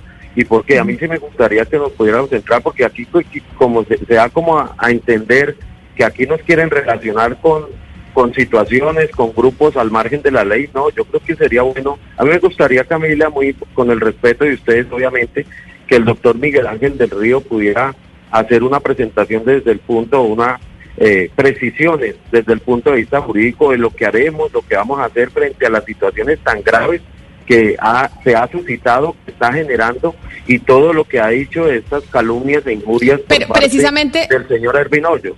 Precisamente, señor Alarcón, por eso iba a, saludar al abogado Miguel Ángel del Río, porque el señor Hoyos eh, ha dicho que nos hemos fijado en estos informes, que porque ustedes publicaron un anuncio en eh, medios de comunicación que iban a demandarlos por estos informes que se estaban presentando en eh, su medio de comunicación digital y ante la JEP. Y por eso quiero saludar a Miguel Ángel del Río, quien va a asumir precisamente la causa de UPECODE de manera jurídica, para preguntarle, abogado del Río frente a esto que hemos escuchado de Ervin Hoyos, frente a la explicación de los informes que él dice va mucho más allá de FECODE. No es que solo FECODE haya participado en el reclutamiento de menores, sino que es uno de los actores que participó según los informes que presenta Ervin Hoyos. ¿Cuáles son las acciones legales que van a tomar ustedes y usted en particular en defensa de FECODE como abogado? Un caluroso saludo, Camila, para usted, para, para Nelson, eh, para el señor Ervin Hoyos, para Ana Cristina, para todos los que nos escuchan y nos acompañan. Mire, yo le voy a decir algo, Camila. Eh, Ervin Hoyos parece un personaje sacado de Historia Universal de la Infamia de Borges. Y le voy a explicar, le voy a explicar por qué. Hace un tiempo, este individuo, Ervin Hoyos, advirtió que unas niñas indígenas y que un resguardo indígena estaba armado eh, ante una ante la presencia eh, de un grupo del, ejército. Y en ese sentido, el periódico El Colombiano lo llamó al orden y le pidió que se retractara de lo que había dicho. Y entonces él advirtió en un tuit que se retractaba y que todo había sido fuera de contexto. Entonces, este señor no es un periodista, es un activista. Dos particularidades. La primera, señor dice que él simplemente acude a la JEP, a la que tanto ha atacado, porque como usted bien lo advirtió Camila, él estaba solicitando un referéndum en su momento para acabar con la JEP. En ese sentido, advirtió hace una semana que el día martes, es decir, hoy iba a presentar un informe en la JEP, es decir, él sí sabía perfectamente para lo que iba. Segundo, cuando empezó esta entrevista, Camila, él advierte que él no sabía que esa citación era una declaración juramentada y para después decir que sí sabía que era bajo la gravedad del juramento. Entonces, ni siquiera sabe jurídicamente hacia qué se atiende. Pero más aún, afortunadamente él le advierte al magistrado Iván González, que es un hombre muy serio, y le advierte que eh, va a ser bajo la gravedad del juramento y le entrega una información importante que lo que nos interesa es el tema FECODE.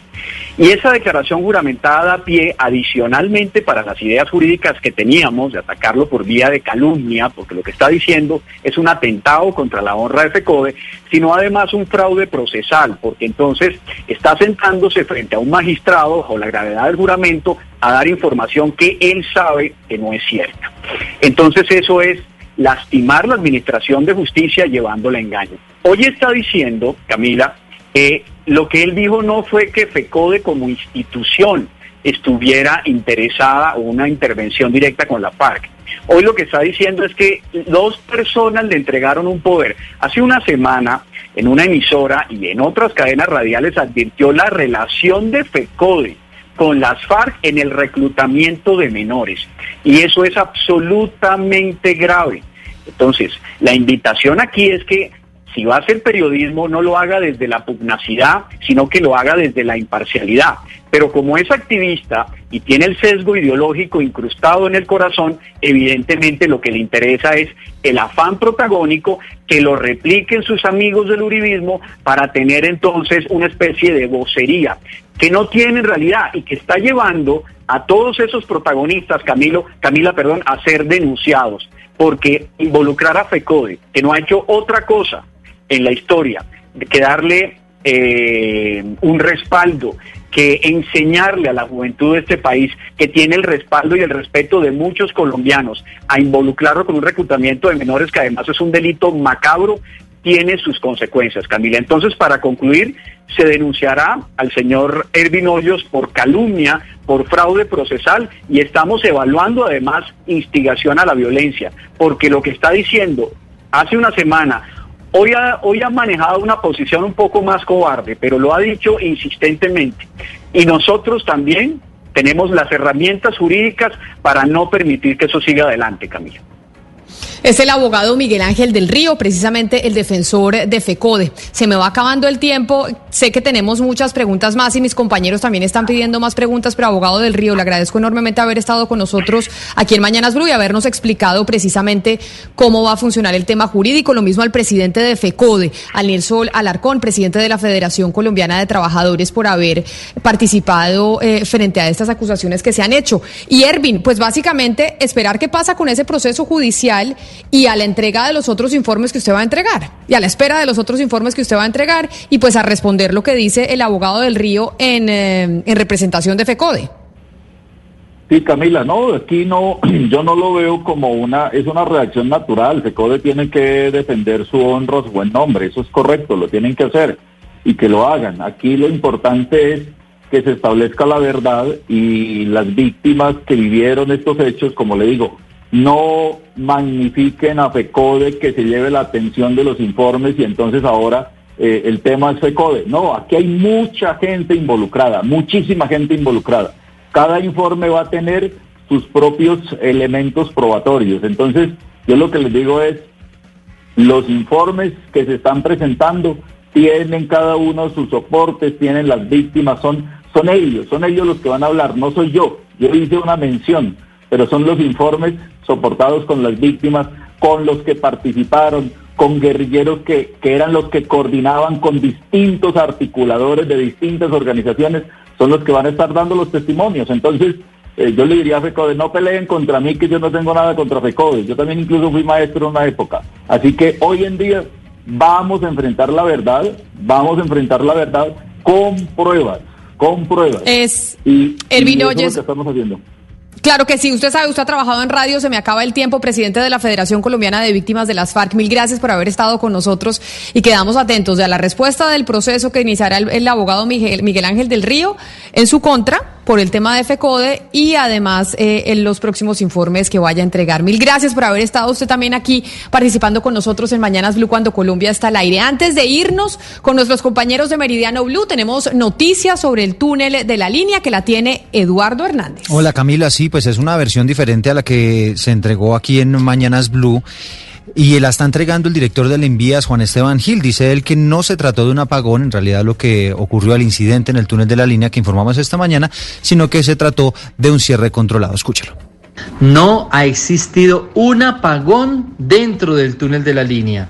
Es importante precisar que existen cinco condiciones especiales que podrían conllevar al cierre del túnel, el cual fue previsto desde el manual de operación y lo hemos venido informando a los diferentes medios de comunicación. Sin embargo, Camila, las autoridades allá en el departamento del Quindío y específicamente la policía de carreteras dice que eh, si hubo una especie de un pequeño apagón que se presentó un incidente que se presentó, así que parece haber allí un choque de versiones con respecto a lo que pasó en el túnel de la línea. Choque de versiones frente al túnel de la línea. Gracias, Eduardo Hernández. Son las, eh, es la una de la tarde, un minuto. Así llegamos nosotros al final de Mañanas Blue cuando Colombia está al aire. Gracias por su sintonía. Ya llegan nuestros compañeros de Meridiano Blue.